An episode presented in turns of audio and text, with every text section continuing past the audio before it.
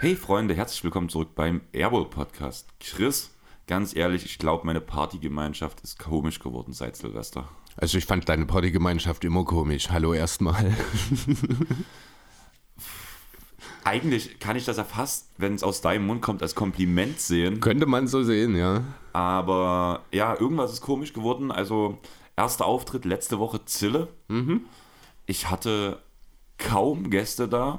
Allerdings war das ein Bild, was sich in der kompletten Dresden-Neustadt abgezeichnet hat, weil alle Clubs leer waren, weil einfach DJ Mau, fettes Shoutout in die Richtung, Markus, ich freue mich schon auf deinen Geburtstag wieder, ähm, der hat einfach mal 23 Uhr die Groove Station komplett ausverkauft gehabt als DJ. Okay. Und dementsprechend leer war die gesamte Neustadt, außer die Groove Station, die von 23 Uhr bis 6 Uhr frühs gerammelt voll war. Krass, okay.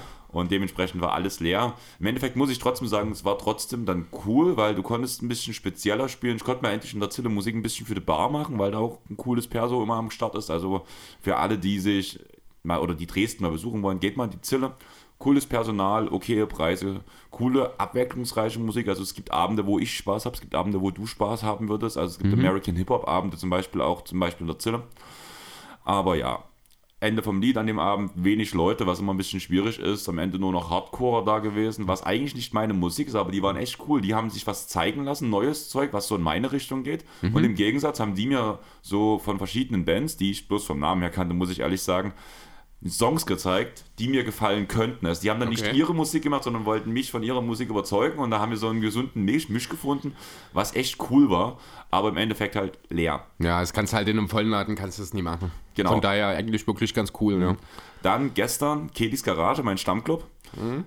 Erstmal, ich weiß nicht, was der Geschäftsführer wieder gedacht hat, aber ich frage Montag noch, ist irgendwas, was anders ist als sonst? Nein, alles normal, fängst normal an, alles easy. Ich so, okay. Dann habe ich mich vorher mit Luisa hier getroffen, weil wir zusammen rübergehen wollten. Luisa guckt mich an. Weißt du eigentlich, dass vorher eine Band spielt? Und ich so, was? Bitte? Was? Bitte? Weil Band bedeutet im Normalfall 23 Uhr erst anfangen. Okay.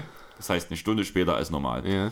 Das Ding ist, die haben hinten in dem kleinen Kapuff gespielt, in dem zweiten Flur. Den, du kennst ihn von meinem Das Geburtstag. war der Hip-Hop-Floor, den Genau. meinst du, na, ja. Und ja, das ist schwierig, sage ich mal. Dort mit dem drin haben die gespielt? Ja. Okay. Da passen dann neben einer Band nur noch 10 Leute rein? Naja, 30 oder 40, dann Okay. ist aber auch wirklich Na voll dort. ja. Auf jeden Fall war der Punkt dort einfach so, du musst eigentlich was spielen, weil du hörst vorne an der Bar nur Geschrammel von hinten, weil Ja. einfach keine gute Sound übertragen ist. Deswegen musst du vorne auflegen Mhm. eigentlich dafür, während dort hinten was spielt. Oder zumindest von der Bar Musik machen. Das Problem ist, du hast die ganze Zeit doppelt Musik. Ja, ist was genauso scheiße. Mhm. beschissen klingt. Und da war der Start schon ein bisschen schwierig, weil du musst ja, kannst auch nicht so laut machen, dass du die Band übertönst oder Ja. dass du die Band auch störst, weil hat ja einen Grund, dass die spielen sollen, ist ja auch alles richtig. Also die waren auch cool, ich habe vorher mal reingehört, war genau meine Musik. Aber ja, danach kam halt so, soll jetzt nicht despektierlich klingen, so fünf Muttis, sag ich mal, oder nicht Muttis. Also eine war da, eine war auf jeden Fall Mutti, weil die hat mir noch erzählt, sie hat halt gerade mal Kind frei und will feiern gehen und wünscht sich deswegen Musik XY, was halt einfach nicht mein Genre ist, wo ich auch keine Musik habe. Und ich so, ja, aber wenn du dann schon mal frei hast, dann such dir doch eine Location, wo die Musik ja. kommt, die du willst. Und vor allem, da hat es, also bevor ich angefangen mit Auflegen, kam die Gruppe mir schon entgegen. Ich habe mich entschuldigt, weil ich habe die Tür aufgemacht und die waren halt auch relativ zügig unterwegs. Und die Tür ging halt in ihre Richtung auf, habe halt gemerkt, die sind leicht erschrocken. Ich habe mich sofort entschuldigt.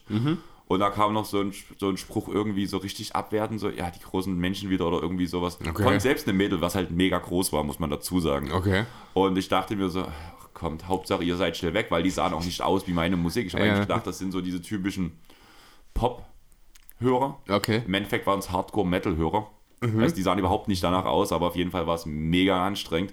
Einfach weil die wollten nur das ganz harte. Also ich glaube, die Donuts sagen dir ja auch was. Ja. Und wenn man das als Pop und Indie bezeichnet, denke ich mir, also du hast den Schuss nie gehört. Okay, krass.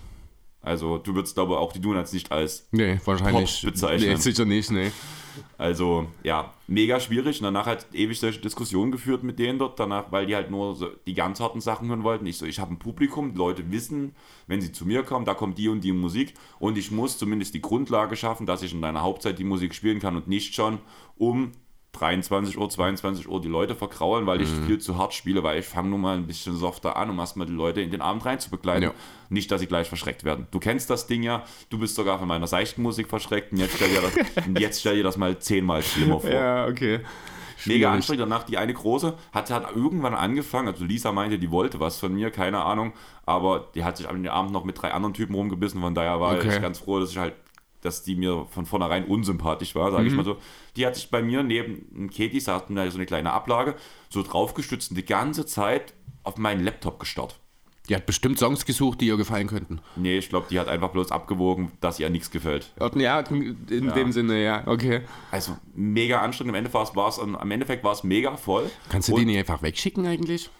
Ich habe halt gesagt, macht bitte euer Ding, aber du kannst halt, die haben ja jetzt nichts Also ich meine ich mein die Tante, die da neben dir stand und dir die ganze Zeit quasi über die Schulter geguckt hat. ja, die Sache ist, die steht außerhalb vom DJ-Pult, guckt halt bloß so drüber.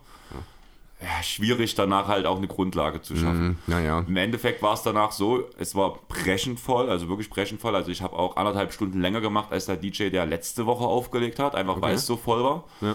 Und ähm, irgendwann kamen die halt zu mir und sagen, ja hier, deine Musik funktioniert ja nie, jetzt spiel doch endlich mal unsere. Und ich denke mir halt so, guck dich mal um, wir haben einen vollen Tanzfloor, alle feiern. Warum soll ich jetzt eure Musik spielen, obwohl meine anscheinend funktioniert, funktioniert. weil es voll Ja. ist. Und diese kopfschüttelnd weggegangen, ich dachte mir so, ach Leute, Hoffentlich seid ihr Ja. jetzt wirklich weg.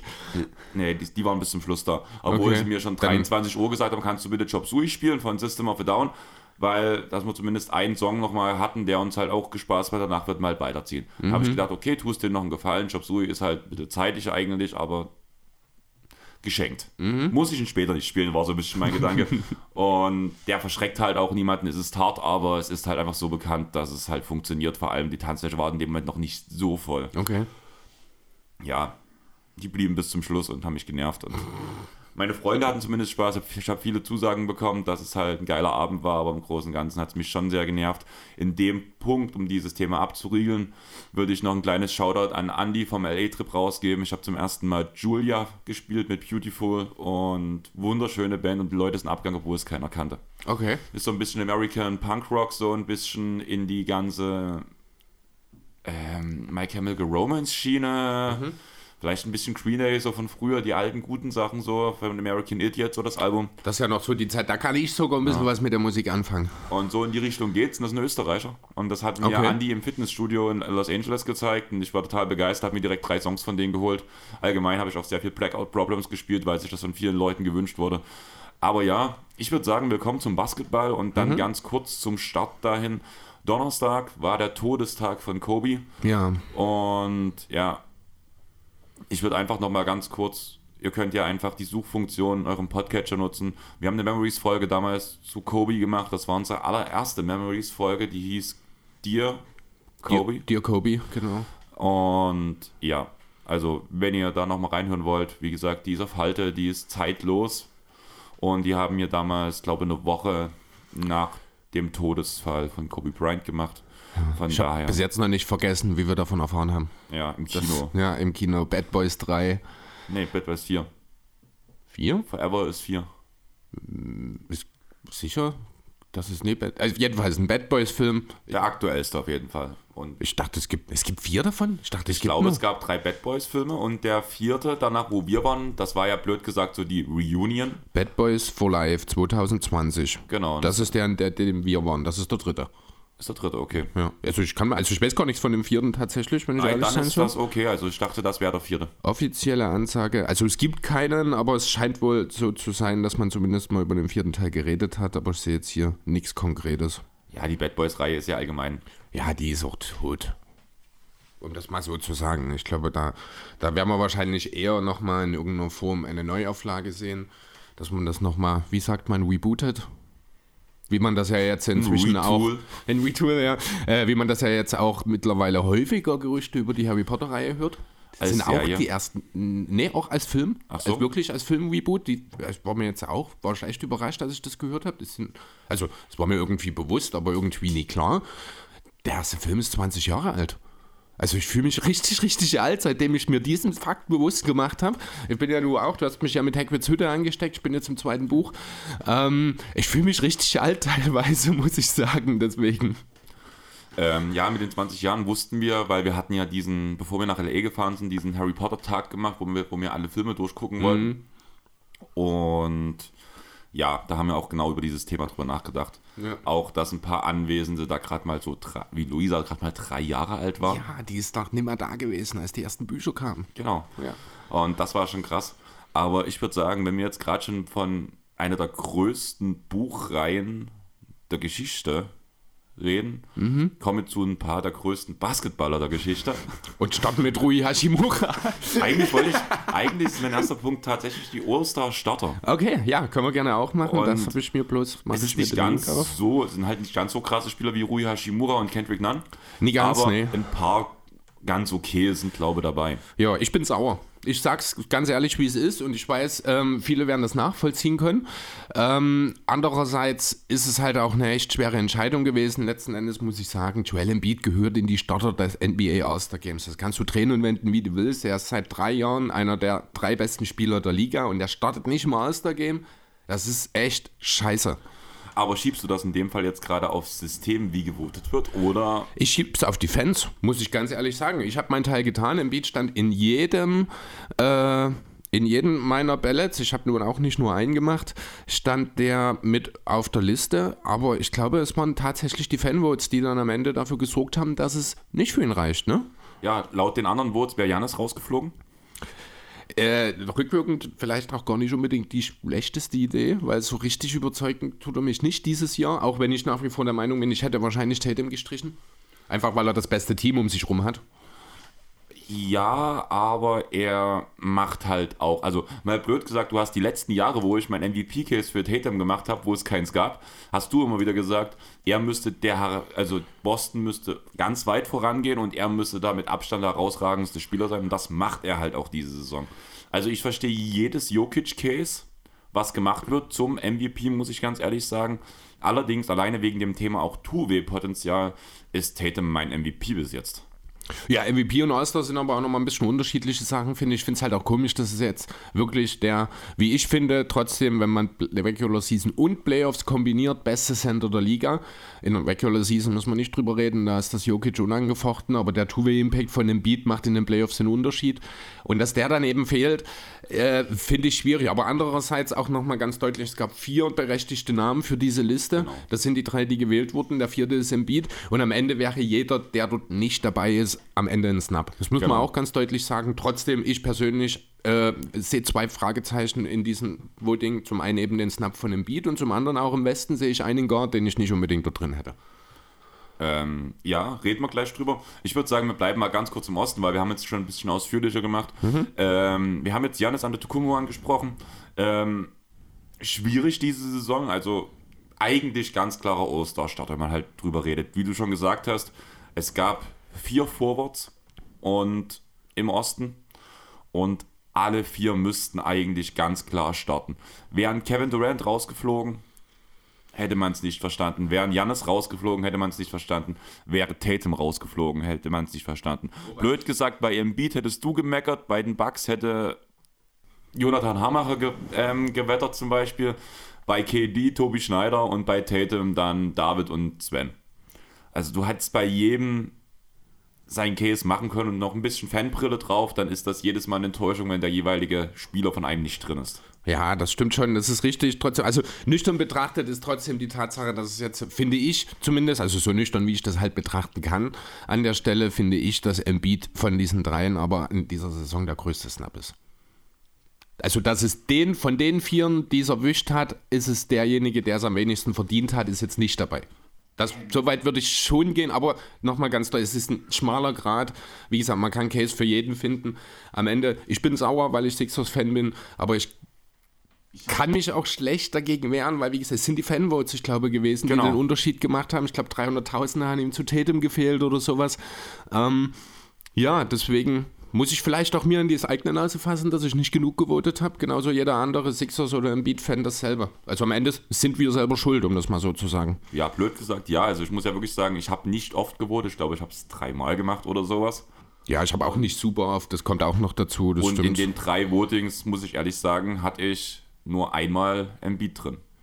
Ja, wir haben ja drüber geredet. Du hast ja Genau. dort äh, dich für äh, Tatum immer entschieden. Wie gesagt, ich kann es nachvollziehen. Ich hätte es nicht gemacht, aber ähm, es fällt mir jetzt auch schwer dazu zu sagen, das stimmt nicht, das ist nicht richtig, weil so ist es einfach auch nicht. Genau. Auch im Backcourt kann man diskutieren, finde ich. Ähm, was, also jetzt rein, was die spielerische Qualität angeht, denke ich, ist das im Osten klar. Da gehören Kyrie und Mitchell durchaus gerechtfertigt hin. Man hätte über Halliburton nachdenken können. Gerade jetzt, wo man auch sieht, dass die Pacers ohne ihn richtig abstinken. Ähm, aber Trotzdem möchte ich an der Stelle nochmal mit etwas Fragezeichen erwähnen, dass jemand, der so viele Kontroversen hat wie Kyrie Irving, dass ich es nicht verstehen kann, dass er sowohl bei den Fans als auch bei den Mitspielern so weit vorne abschneidet. Finde ich sehr, sehr fragwürdig. Man muss halt ehrlich sagen, bei den Mitspielern war es absehbar aus meiner Sicht. Aber nicht so. Also er hat ja, ich glaube, tatsächlich die meisten Stimmen bekommen. Er ist ja als erster, ich glaube, ich suche es jetzt hier die ganze Zeit. Ich habe mir eigentlich auch einen Link gemacht, aber der funktioniert nicht mehr. Irgendwie scheint die Seite nicht mehr da zu sein, die ich heute früh oder gestern Abend, weiß ich gar nicht mehr, noch gefunden habe. Dort hatte ich auch die, die Votings der Spieler nämlich mit drin. Und ich glaube, da war halt auch wirklich Irving ganz vorne dabei. Finde ich schwierig.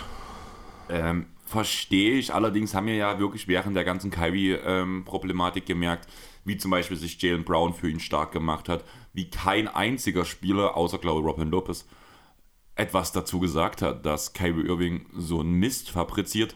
Und man muss ja ehrlich sagen, anscheinend ist er ein guter Teammate. Anscheinend hat er ein hohes Standing bei den Spielern, also auch schon bevor diesen ganzen Kontroversen. Und Ah. ich glaube, das spielt einfach mit rein. Ja, also hier, ich habe jetzt hier die äh, Votings im Osten im Front, nee, Quatsch, bei den Guards gerade.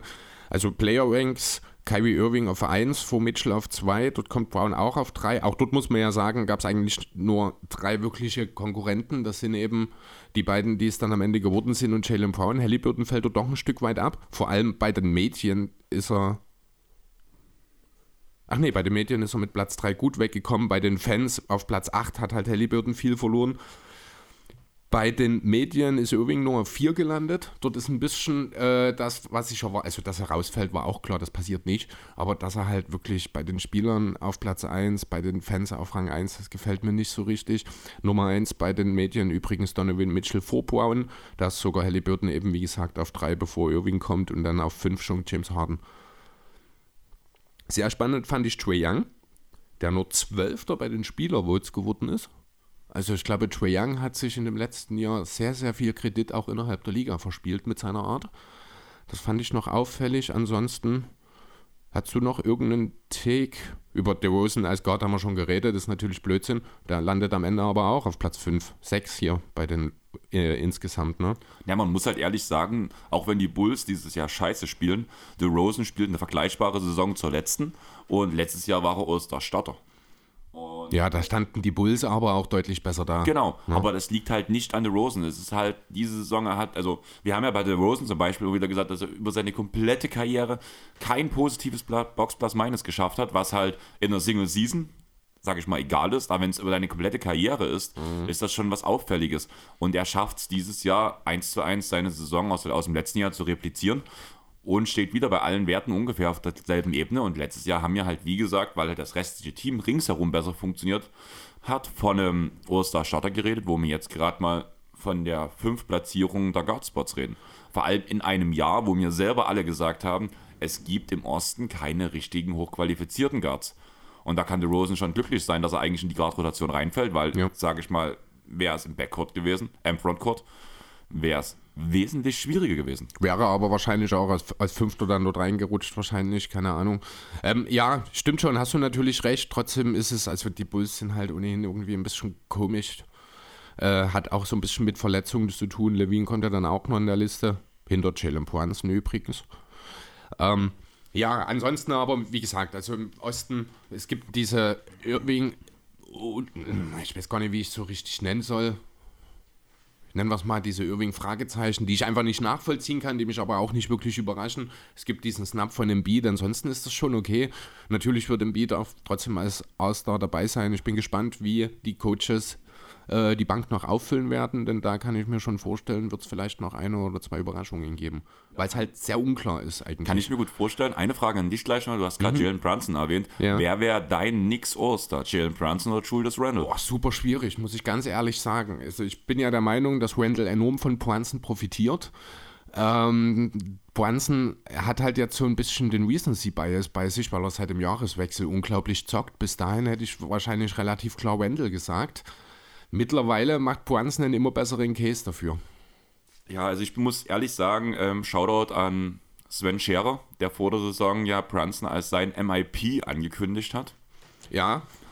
Und wo ich blöd also ich habe nicht gelacht, aber ich habe es halt ein bisschen schlecht geredet, muss ich sagen. Ja, du hast allgemein die Knicks Offseason sehr schlecht geredet. Ja. Da sind ja auch wir schon vor der Saison so ein bisschen aneinander geraten, genau. wo ich auch gesagt habe, das ist eigentlich sehr sinnvoll, was die Knicks gemacht haben. Auch wenn man jetzt, gerade was die kleineren Deals in Hartenstein ja immer noch die falschen, ihn falsch benutzt, sage ich mal, aber insgesamt hat mir das sehr gefallen und ich fühle mich da auch ein bisschen bestätigt, ja. Ich muss halt lachen, weil letztens hat ähm, Sven seine ähm, Awards geupdatet, sage ich mal so. Und da hat mhm. er dafür seinen alten Post ähm, retweetet und darunter das Neue gebracht. Und da stand halt bei Brunson in Klammern dahinter, viele Grüße an, an DJ FOD. und da musste ich halt lachen und musste halt jetzt so im Nachhinein sagen, ja, guter Take damals, hast du auch gut mhm. begründet und eigentlich hast du, äh, Sven, also Riesenschauder an dich gerade, ne? also du weißt, ich bin nicht oft voller Lob, voll, vollem Lobes, aber du hast eigentlich genau das vorhergesagt, vor allem auch in dem Pod, den wir damals über die nächsten Netz gemacht haben, was jetzt mit Brunson passiert ist. Und ja, eine Frage an dich, mhm. weil ich weiß, dass wir nicht mehr sonst drüber reden. Du hast gerade Hartenstein angesprochen. Ja. Es gibt Gerüchte darüber, dass die Clippers interessiert sind. Äh, ich habe mir sogar mal irgendwie im Laufe der Woche habe ich mir eine Notiz. Ich habe es ja nicht weiter verfolgt. Warte mal sehen. Ich glaube, ich habe es noch hier. Das wollte ich eventuell auch noch ausarbeiten. Habe dann aber andere Themen gefunden. So, warte, Episoden. Hier, genau. Wird Cam Reddish der Stein des Anstoßes für Isaiah zurück in Clipperland? Ich habe es wie gesagt nicht weiter. Äh, danach verfolgt. Ich habe auch die Idee, die dahinter war, jetzt nicht mehr ganz auf dem Schirm, hatte so ein bisschen Folgetrades mit im Plan. Ich glaube, das Thema war, dass aus Cam Reddish ein Center wird. Also, äh, dass man Reddish gegen einen Center tradet und dadurch eben Hartenstein verfügbar wird in irgendeiner Form. Wie gesagt, war am Dienstag, ich glaube, als mir der Gedanke kam. Deswegen, ähm, ja, ich habe auch drüber nachgedacht. Ich finde es interessant. Ich finde man kann da durchaus drüber nachdenken. Wahrscheinlich müsste dann ein John Wall oder ein Reggie Jackson im Gegenzug gehen. Ob die Knicks das allerdings machen, wie gesagt. Ähm, es wurde über Wall, Boston und Coffee geredet in dem Fall, mhm. weil man auch noch in dem Zuge über Quickly geredet hat.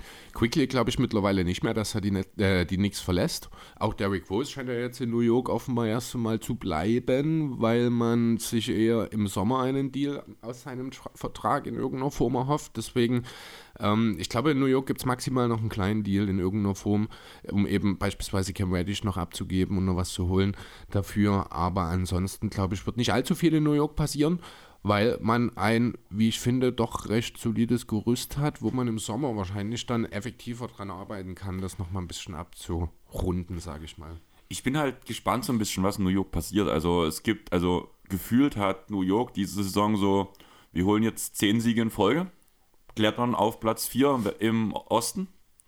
Und dann holen wir uns wieder 10 Niederlagen, um wieder in die Play-ins zu fallen und so, um die Play-ins überhaupt kämpfen zu müssen.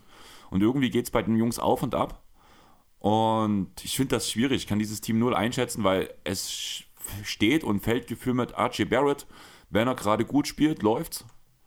Wenn er gerade scheiße spielt, läuft's nicht. Weil Brunson und Randall zusammen zwar das Grundgerüst stellen, aber es alleine halt nicht über die Ziellinie schaffen.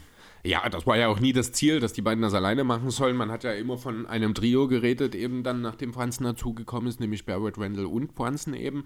Ähm, dass es die drei sind. Ich habe mir jetzt auch gerade noch mal einen Blick auf die Game Logs gemacht. Es ist wirklich so. Also die dreien, also sagen wir mal bis Ende November war es so noch ein bisschen hin und her. Dann geht es aber wirklich los. Dann holst du hier acht Siege am Stück, dann verlierst du fünf am Stück, dann holst du wieder vier am Stück, dann verlierst du mal eins, gewinnst wieder drei, verlierst wieder vier.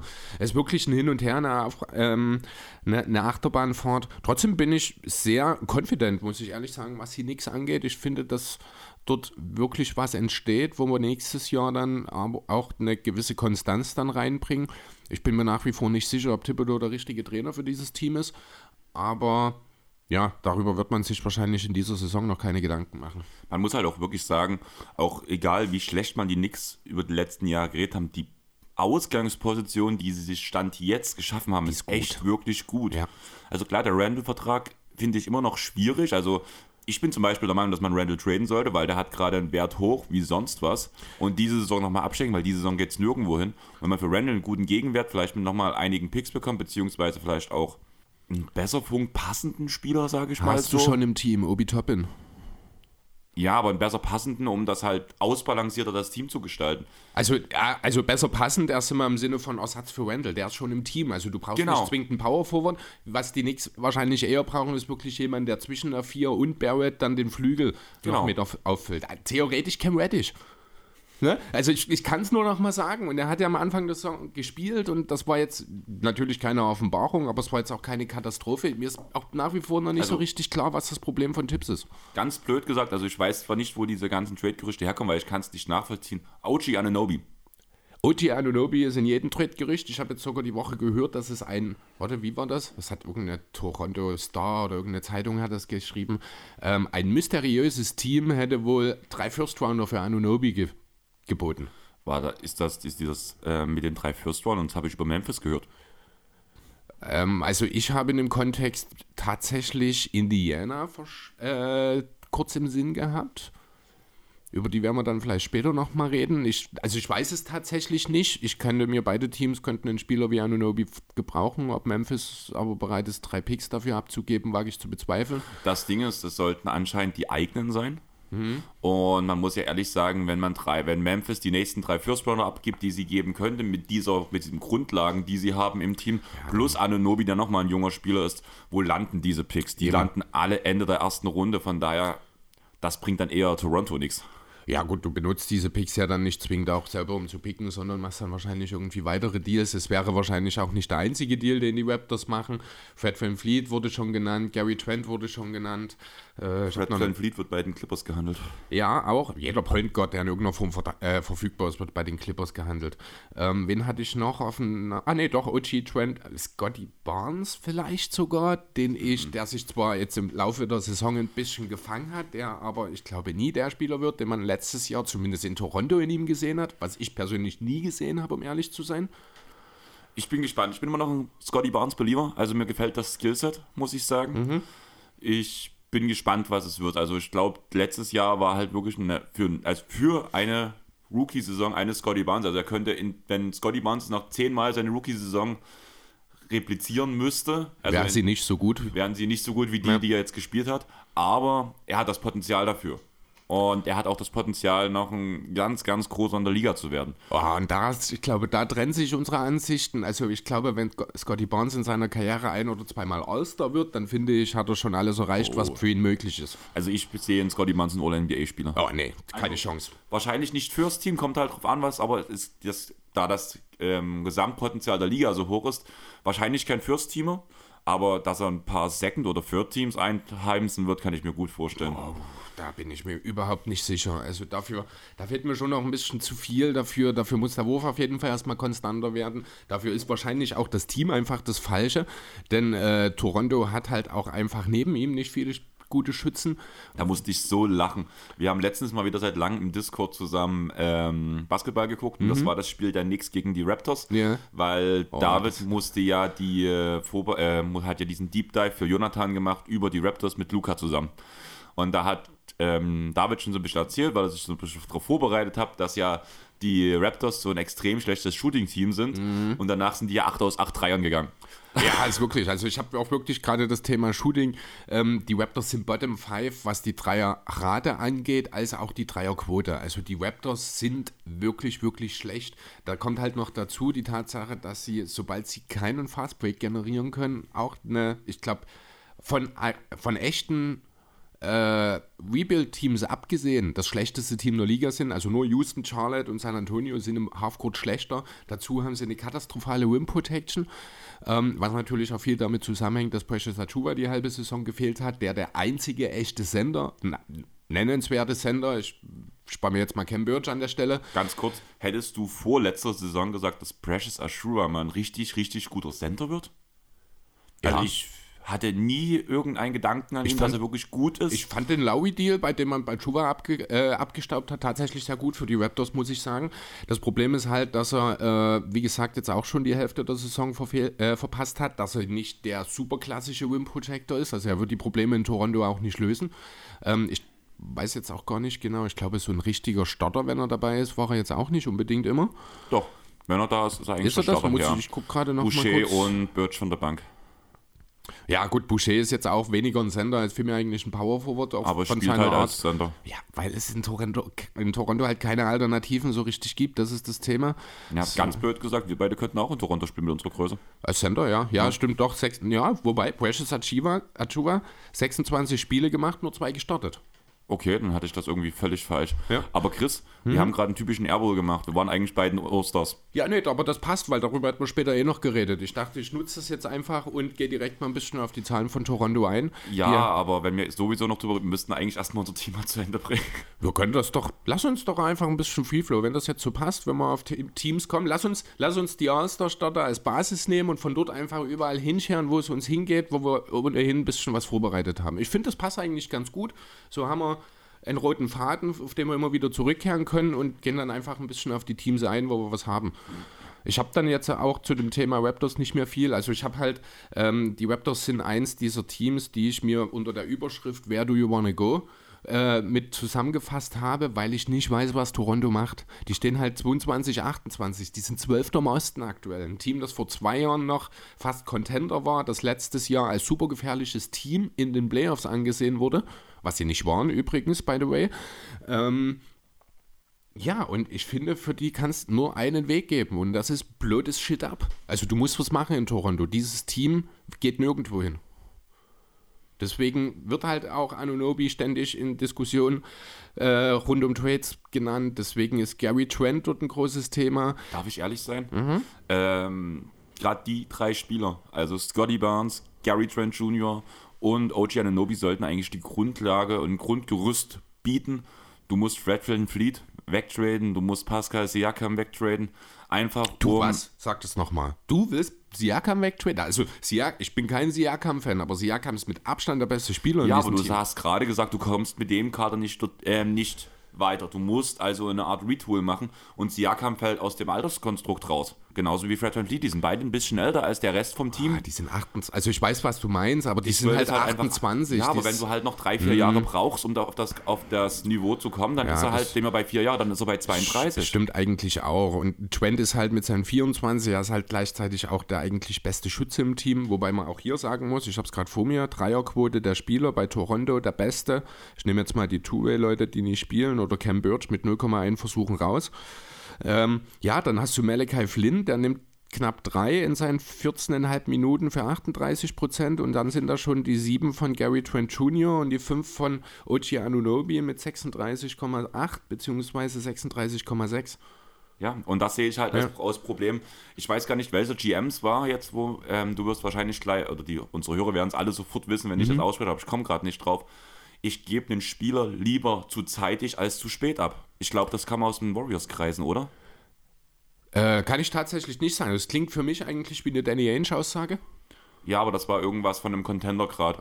Ja, Und und dann ist es nicht Danny Ainge Genau. gewesen. Und so sehe ich das halt bei, bei, Siakam und Fred Van Fleet, weil wenn das Team irgendwann mal wirklich gut sein sollte, das dauert noch ein paar Jahre und da ist Siakam über seinem Zenit und über seinem Value raus. Und jetzt könntest du wahrscheinlich einen Siakam sehr gut zu einem Team dealen, wo er helfen kann, wo er auch automatisch das Team vielleicht zum Contender macht. So ein bisschen wie Jeremy Grant könnte ich mir das vorstellen. Ähm, andererseits, also kann ich verstehen, ja, ist richtig, das geht dann halt, aber das ist schon fast kein Retool mehr, das ist schon ein Rebuild, weil du wirfst halt auch die komplette aktuelle Saison weg. Ich weiß jetzt nicht, ob vielleicht man im Rahmen des Leonard Deals vielleicht sogar noch dieses Jahr einen Pick abgeben muss. Habe ich jetzt, bin ich mir jetzt nicht sicher, aber ich glaube, da ist ja auch nur einer mitgewandert damals, ne? Das war ja kein großer Deal. Genau. Ja, stimmt, das dürfte also passen. Die eigenen Picks sind da. Ja, könnte man es eventuell sogar machen und dann richtig einreißen. Dann muss aber auch Anunobi weg. Da, weil um den wird keine Ruhe einkehren. Solange die Raptors ein scheiß Team sind, wird keine Ruhe um ihn einkehren. Und dann hast du auch keine Möglichkeit, eine richtige Entwicklung zu machen. Das ist so ein bisschen auch das Problem, was die Jazz ja gerade haben. Ähm, du kannst halt die Spieler nicht entwickeln, wenn du gute Spieler hast, die aber ständig und das monatelang ähm, äh, auf dem Trade-Block stehen. Auch diese Miles Turner-Situation in Indiana halte ich für eine absolut schlechte Situation für die ganzen jungen Spieler dort. Also entweder du, du gehst, machst, ja, ganz, machst ganz oder gar nicht. Die Pacers haben ja gesagt, sie wollen an Turner festhalten und es gibt anscheinend schon Ge ähm, Gespräche über Vertragsverhalten. Ähm, es gibt das ganze Jahr schon Gespräche. Turner hat im Laufe der Saison auch schon mal eine Verlängerung abgelehnt. Man wird jetzt, also ich bin da auch sehr gespannt, man wird jetzt bis zur Deadline nochmal sehr intensiv mit Turner reden und wenn sich abzeichnet, dass er eben nicht verlängern will, auch nicht im Sommer, dann ist er noch weg. Bin ich mir auch ziemlich sicher. Hey Freunde, Andreas aus dem Schnitt kurz hier. Die Folge wurde ja am Samstagmorgen aufgenommen und da war die Miles Turner Vertragsverlängerung noch nicht überhaupt, man hat nichts davon gemerkt, muss man ja ganz ehrlich sagen, dass das passieren wird. Deswegen uns raussagen auch so. Äh, mittlerweile hat er unterschrieben 58 Millionen für zwei Jahre und eine Gehaltserhöhung, die für die aktuelle Saison gerade schon gilt die 17,1 Millionen umfasst. Wenn diese ganzen Angaben stimmen sollten, was noch nicht ganz bestätigt ist, also was noch offiziell von der Liga kommen muss, aber eigentlich passt das ja meistens, vor allem wenn es von Wosch kommt, was ja auch der Überbringer der Nachrichten war, wäre das die größte Gehaltserhöhung der NBA-Geschichte, die Miles Turner jetzt dadurch erhalten hat. Weitere Details würde ich sagen, tun wir nächste Woche mit Chris entspannt innerhalb des Pods ähm, besprechen. Sonst würde ich sagen, Habt weiter viel Spaß bei der Folge und wir hören uns. Tschaußen.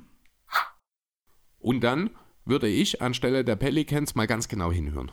Denn das ist die Art Spieler, die den Pelicans noch fehlt. Das ist die Art Spieler, die den, den Lakers? Die, den, die, also die vielen Spielern fehlen. Aber also ich glaube, das einzige Team, wo ich wirklich sage, wo Miles Turner ein bisschen überflüssig wäre. Philly und Denver. Memphis. Und Memphis. Die, die haben Jaron Jackson Jr. Und Stephen Adams. Wobei ich eine Frontcourt-Line-Up aus Jaron Jackson Jr. und Miles Turner wäre schon auch heftig. Ey. Es wäre interessant, aber irgendwie, keine Ahnung. Also ich glaube, das würde. Ja. Die, die werden ein bisschen gegenseitig überflüssig. Du hast gerade Steven Adams erwähnt, der hat sich jetzt auch verletzt. Der fällt jetzt, glaube ich, drei bis vier Wochen aus. Ich hatte mhm. mir nicht aufgeschrieben, ich habe es bloß gelesen, bloß das mal kurz erwähnt haben.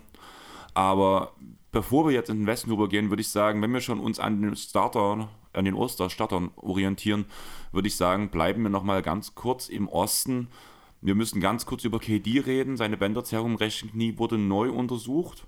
Ja. Das war vor ungefähr einer halben Woche. Da wurde gesagt, er wird in zwei Wochen wieder neu untersucht. Einfach weil, ja. War aber abzusehen. Also ich habe jetzt nicht damit gerechnet, dass er jetzt schon wiederkommt, dass es noch sich ein bisschen zieht. Davon bin ich ausgegangen. Ich habe mir jetzt aufgeschrieben, was war Mitte der Woche, ich glaube, diese Meldung, dass er wohl noch etwa zehn Tage fehlen wird und dann neu bewertet wird. Ähm, ja, ganz kurz, die Netze ohne KD, 2 zu 6 seitdem. Also man merkt wieder, ohne KD geht gar nichts. Ähm, wenn man mal ein Allgemein auch aus den letzten zehn Spielen sechs Niederlagen geholt. Ja, weil halt acht mhm. davon waren ohne ihn. Ähm, genau. Sonst auch, wenn man mal ein bisschen in die Lineups reinschaut, dann sind die Nets mit KD sieben Punkte besser als der Gegner und ohne ihn fast vier Punkte schlechter. Also der Fall ist klar in Brooklyn. Ohne KD geht nichts. Und man hat sich, ich glaube, auch in diesem Zusammenhang deutlich mehr von Ben Simmons erwartet, der seinen Punkteschnitt seit dem Ausfall von KD sogar noch reduziert hat.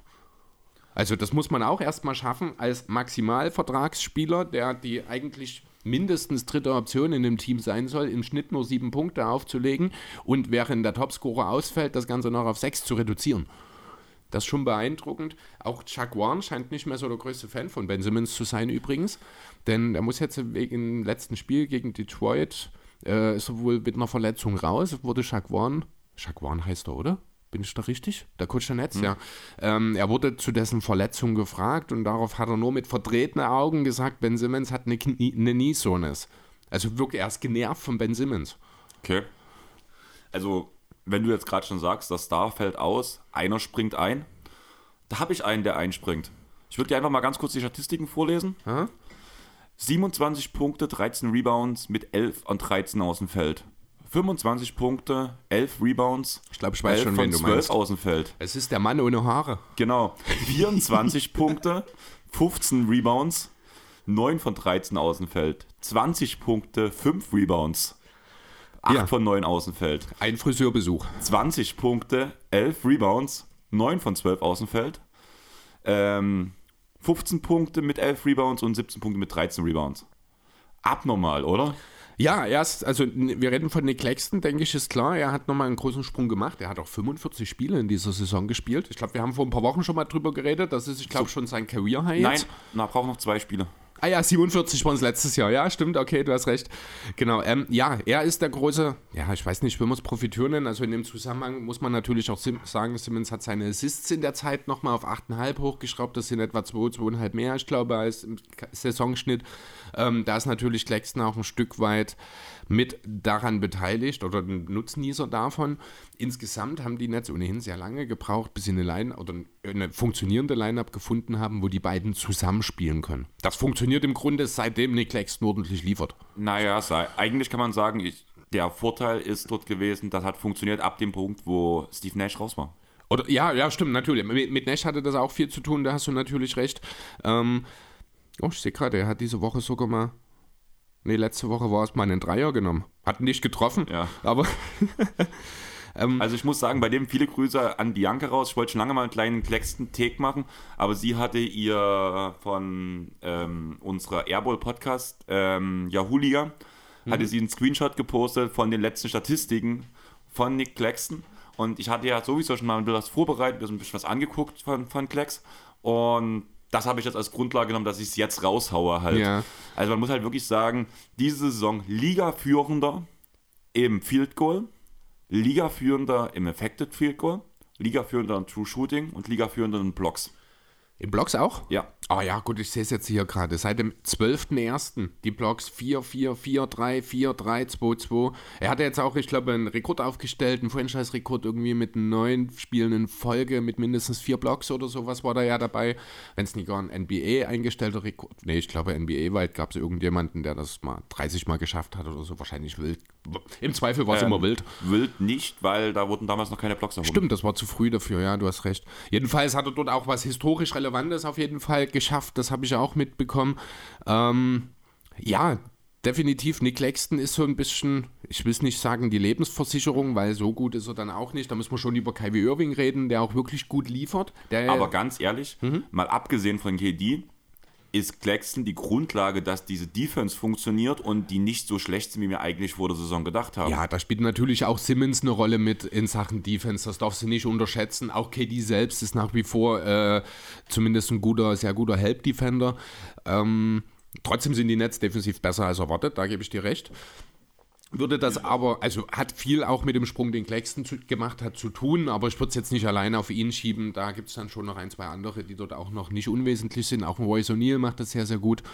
Ähm, ja, Ja, ich, ich muss ehrlich sagen, also gerade du hast Ben Simmons angesprochen, ja, er ist halt im One-on-One ein guter Defender, auch immer noch, aber im, auch im gesamten Teamkonstrukt, also er passt halt irgendwie nicht rein. Also er, er sieht Ben so aus, als Mhm. würde er sich nicht wohlfühlen und das merkt man auch in der Defense. Also ich würde Ben Simmons diese Saison vielleicht als durchschnittlichen Verteidiger sehen. Ah, ein bisschen weiter hoch würde ich ihn schon setzen. Also er macht dort schon seinen Job, aber sicher auch nicht die Hochzeiten. Ich habe jetzt, ich glaube, heute sogar noch irgendwie gesehen, äh, auf Insta oder Facebook, irgendwo auf Social Media war auch so ein Meme über Ben Simmons, wie faszinierend es ist, wie aus dem nächsten großen Ding, was inzwischen drei All-Star-Teilnahmen hat und auf dem Maximalvertrag steht, jetzt ein ein 26-jähriger Washed-Up mit sechs Punkten pro Spiel geworden ist, so nach dem Motto. Also es ist, Ben Simmons ist nach wie vor ein Reibungsthema in der Liga und ich glaube, die Nets würden sich jetzt mittlerweile auch langsam eine Lösung in irgendeiner Form, die Ben Simmons an einem anderen Ort sieht, bevorzugen, glaube ich.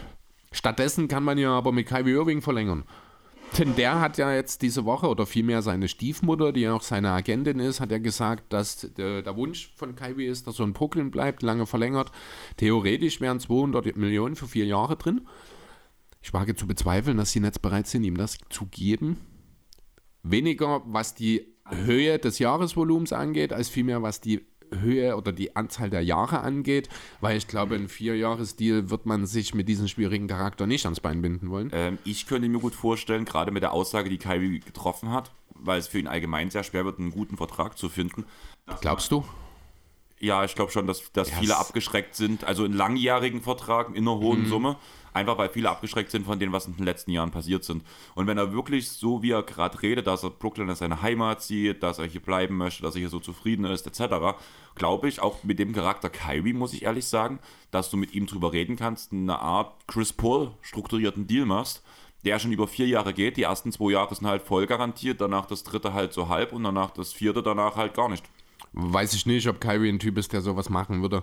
Ähm, da gibt es bestimmt viel Diskussionen, die dort äh, noch einstehen. Was ich mir vorstellen kann, ist zum Beispiel so ein 2 plus 1 Vertrag mit Teamoption, dass er halt für zwei Jahre sein garantiertes Vertrag, äh, Gehaltsvolumen bekommt und dann eben die Netze aber in der Kontrolle sind, aus diesem Vertrag auszusteigen oder eben nicht.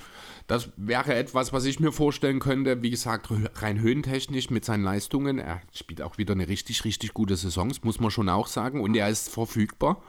Allerdings muss man ehrlich sagen, also ich war überrascht, wie viele Spiele er wirklich gemacht hat, weil gerade durch die Anfangsausfallzeit waren im Endeffekt ja gar nicht so viele Mhm. Es Spiele, war, die er ich habe es genau da. Also er hat einmal eine Span über 8 im November ausgefallen und dann sind nochmal drei einzelne Spieler dazugekommen. Eigentlich ist es halt völlig in Ordnung. Das Ding ist halt, was man halt auch merkt, gerade nach diesem acht Spiele-Span, sage ich mal, wie du es jetzt Mhm. gerade genannt hast, ähm, kam er sehr, sehr krass ineffizient zurück und hat sich danach an den Leistungen von KD hochgehangelt.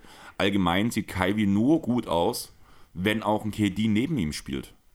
Also auch nach dem Ausfall jetzt ist Kyrie ineffizient wieder geworden. Man merkt, wenn die Abwehr sich auf ihn fokussiert, ist er nicht mehr so gut wie früher, wie zum Beispiel in Cleveland-Zeiten, wo er trotzdem das ganze, äh, das ganze gegnerische Team auseinander nimmt.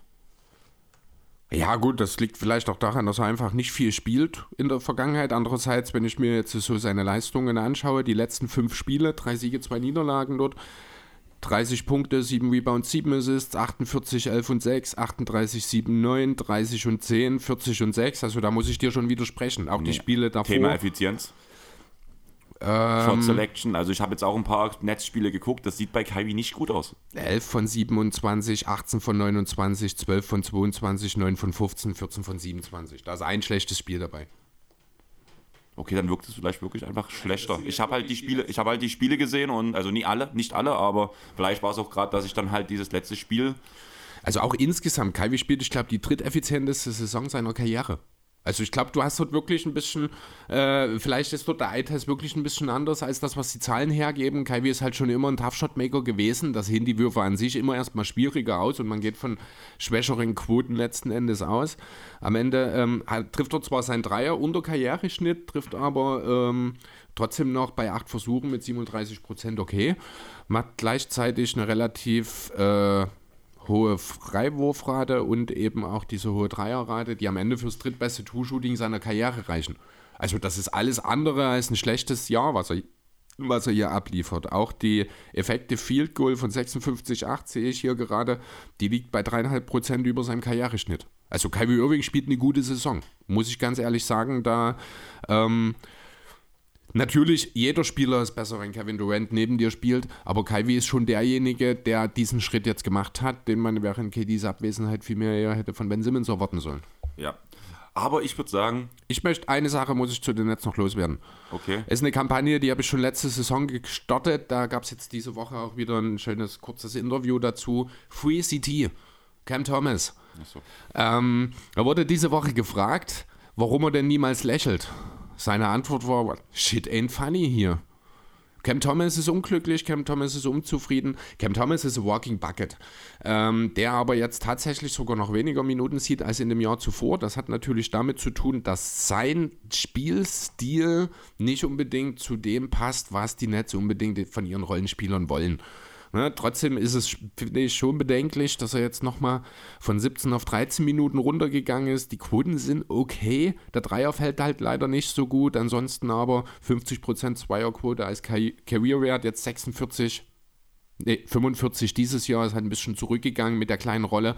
Ähm, legt auch gerade mal sechs Punkte auf. Aber ich finde, Cam Thomas ist so ein Spieler, der wird wahrscheinlich kein All-Star, aber kann jemand werden, der dir in Zukunft zumindest solide, halbwegs effiziente Punkte in eine größere Rolle geben kann, aber eben nicht bei den Nets. Deswegen würde ich mir einen Cam Thomas Trade tatsächlich sehr wünschen.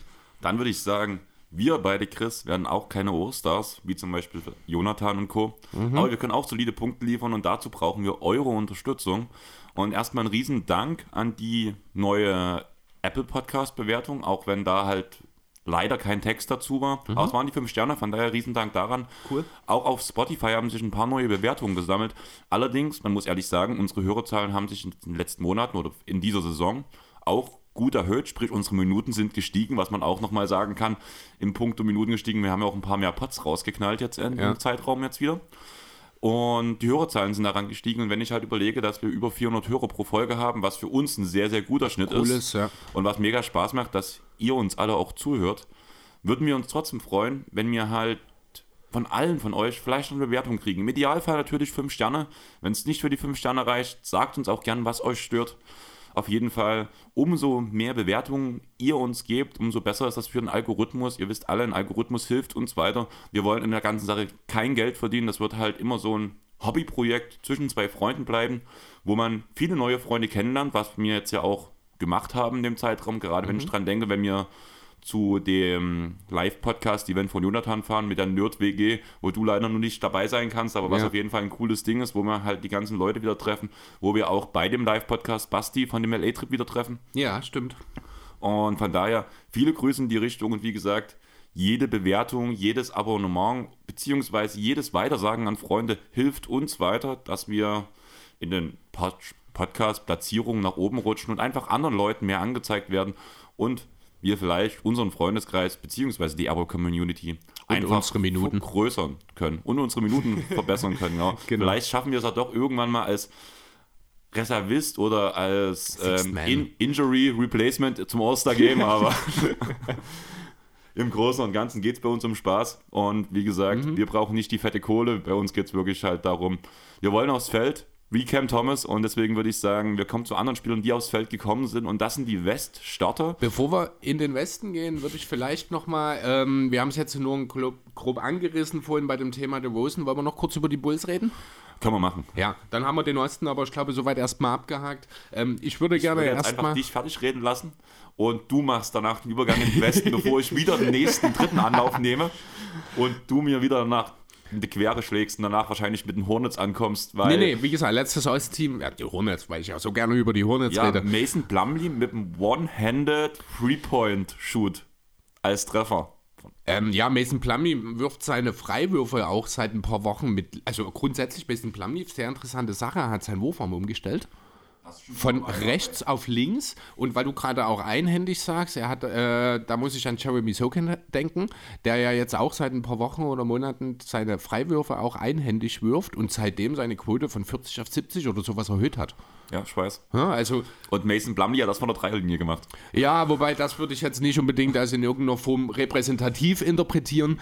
Andererseits scheint es wohl doch so, dass wahrscheinlich ist es viel Überraschung einfach, weil die Leute sich ja mal dran gewöhnen müssen, dass er auf einmal ein Linkshänder ist.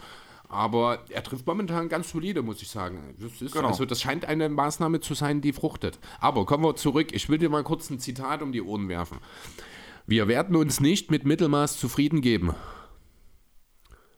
Das hat Arturos, Arturo Carnizovas, der GM der Bulls, gesagt, ähm, nach seiner ersten Free Agency, also wo er dann DeRozan, Ball und Caruso geholt hat, ähm, dass man in Chicago eben sich nicht mit Mittelmaß zufrieden geben will. Jetzt steht man aktuell bei 22 Siegen, 26 Niederlagen, ist damit 11. im Osten. Also man ist kein Mittelmaß. Ähm, nee, man ist offensiv tatsächlich weit vom Mittelmaß entfernt. Defensiv ist man überraschenderweise mittelmäßig. Ich glaube, Platz 17 oder sowas war das. Ähm, was sich im Gegensatz zum Vorjahr entscheidend verändert hat, ist die Tatsache, dass die Bulls jetzt hin und wieder mal ein Team schlagen, das eigentlich viel zu gut für sie ist. Dafür aber gegen den, das bei allem Respekt Fallobst der Liga regelmäßig sich blamieren. Genau, das ist das typische Bulls-Problem dieser Saison. Also das Ja. ist jetzt nicht erst vor kurzem so passiert, das ist... Nee, das geht die ganze Saison so und das ist ein kompletter Umkehr aus dem letzten Jahr, wo man eine richtig gute Saison lange, also bis halt die Verletzung dazu kam, die natürlich auch dieses Jahr eine Rolle spielen, aber nicht so viel, wie ich erwartet hätte, wenn ich ehrlich sein soll. Ähm, äh, solange halt Ball und Caruso letzte Saison da waren, hat man halt seine Pflichtaufgaben erfüllt. Man hat die Orlandos, Detroits dieser Liga geschlagen, aber hat halt, ich glaube, in der gesamten Saison nur zwei Siege geholt gegen Teams, die am Ende auch in, der, in den Playoffs gespielt haben, im Osten zumindest irgendwie so. Jetzt ist es andersrum, jetzt verliert man gegen die ganzen schwachen Teams und holt ab und zu mal einen überraschenden Sieg. Trotzdem ist dieses Team weit davon entfernt, ein relevantes Playoff-Team zu sein. Ich glaube auch nicht, dass die Rückkehr von Lonzo Ball dort so entscheidend das Ganze vorantreiben wird, dass man da sich ernsthafte Hoffnungen machen soll. Deswegen hier auch die Frage, was tun in Chicago? Du brauchst nicht auflösen, weil der Pick geht höchstwahrscheinlich nach Orlando, es sei denn, man wirft den ganzen Kader weg und schafft es irgendwie noch in die, wirklich in die äh, Top 4 im Draft zu kommen, weil ich Top glaube, 4 protected genau ist. er. darum muss es gehen, bin ich der Meinung. Und ja, ich habe es vor der Saison schon gesagt, werf den ganzen Kader weg. Werf the Rosen weg, werf Zach Levine Aber du hast neun Siege mehr als das schlechteste Team im Osten aktuell. Elf Siege mehr als die Rockets. Also du hast eigentlich schon jetzt keine Chance mehr in die Top 3 zu kommen. Ja, aber du hast jetzt, also gerade das, was du immer sagst, langfristige Planung mit Assets, du, die Championship ist, das ist die Voraussetzung, die du erreichen willst. Blöd gesagt halt das ganze Wolves-Thema, was ja komplett katastrophal gelaufen ist, jetzt im Endeffekt, muss man sagen. Aber man muss doch ehrlich sein, eigentlich stehen die Wolves genau an derselben Stelle, bloß noch schlechter platziert, weil sie haben auch ihre ganzen Assets weggeschmissen, haben nichts mehr in ihrer Schatulle und stehen mit in einem Kader gerade da, wo du einen Levine hast, der sorry Bulls-Fan, aber nicht die Number One-Option in, in dem Championship-Team ist. Der, ich glaube auch nicht mehr so richtig, ganz kurz noch zu Levine, ich glaube auch nicht mehr so richtig die ganz große Lust auf Chicago hat, habe ich das Gefühl. kann ich nicht einschätzen, da habe ich mir noch keine Gedanken drüber gemacht. Okay. Auf jeden Fall ein DeRozan, der alt wird auch irgendwann mal, der, da wären wir wieder bei dem Punkt, ich gebe lieber zu zeitig meine Stars ab als zu spät, Mhm. weil momentan kriegst du für DeRozan noch ein gutes Paket zurück.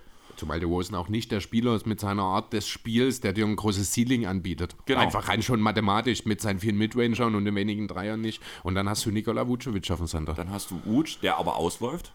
Was aber auch schwierig ist, weil wenn du ihn einfach so gehen lässt, dann hast du, ich glaube, drei Picks nach Orlando verschwendet oder zwei Picks für, ja für Problem. nichts. Das ist ja das Problem. Ähm, Ob es jetzt noch einen Deal gibt, in dem man Vucevic abgeben muss, da muss dann wahrscheinlich wirklich Patrick Williams oder ein Pick mit rein, damit man Vuce überhaupt abgeben kann. Auch der Bedarf an ihm, auch in der Liga, ist jetzt nicht so groß. Ähm, ja, also das beste Asset, was die Bulls aktuell haben, ist Alex Caruso.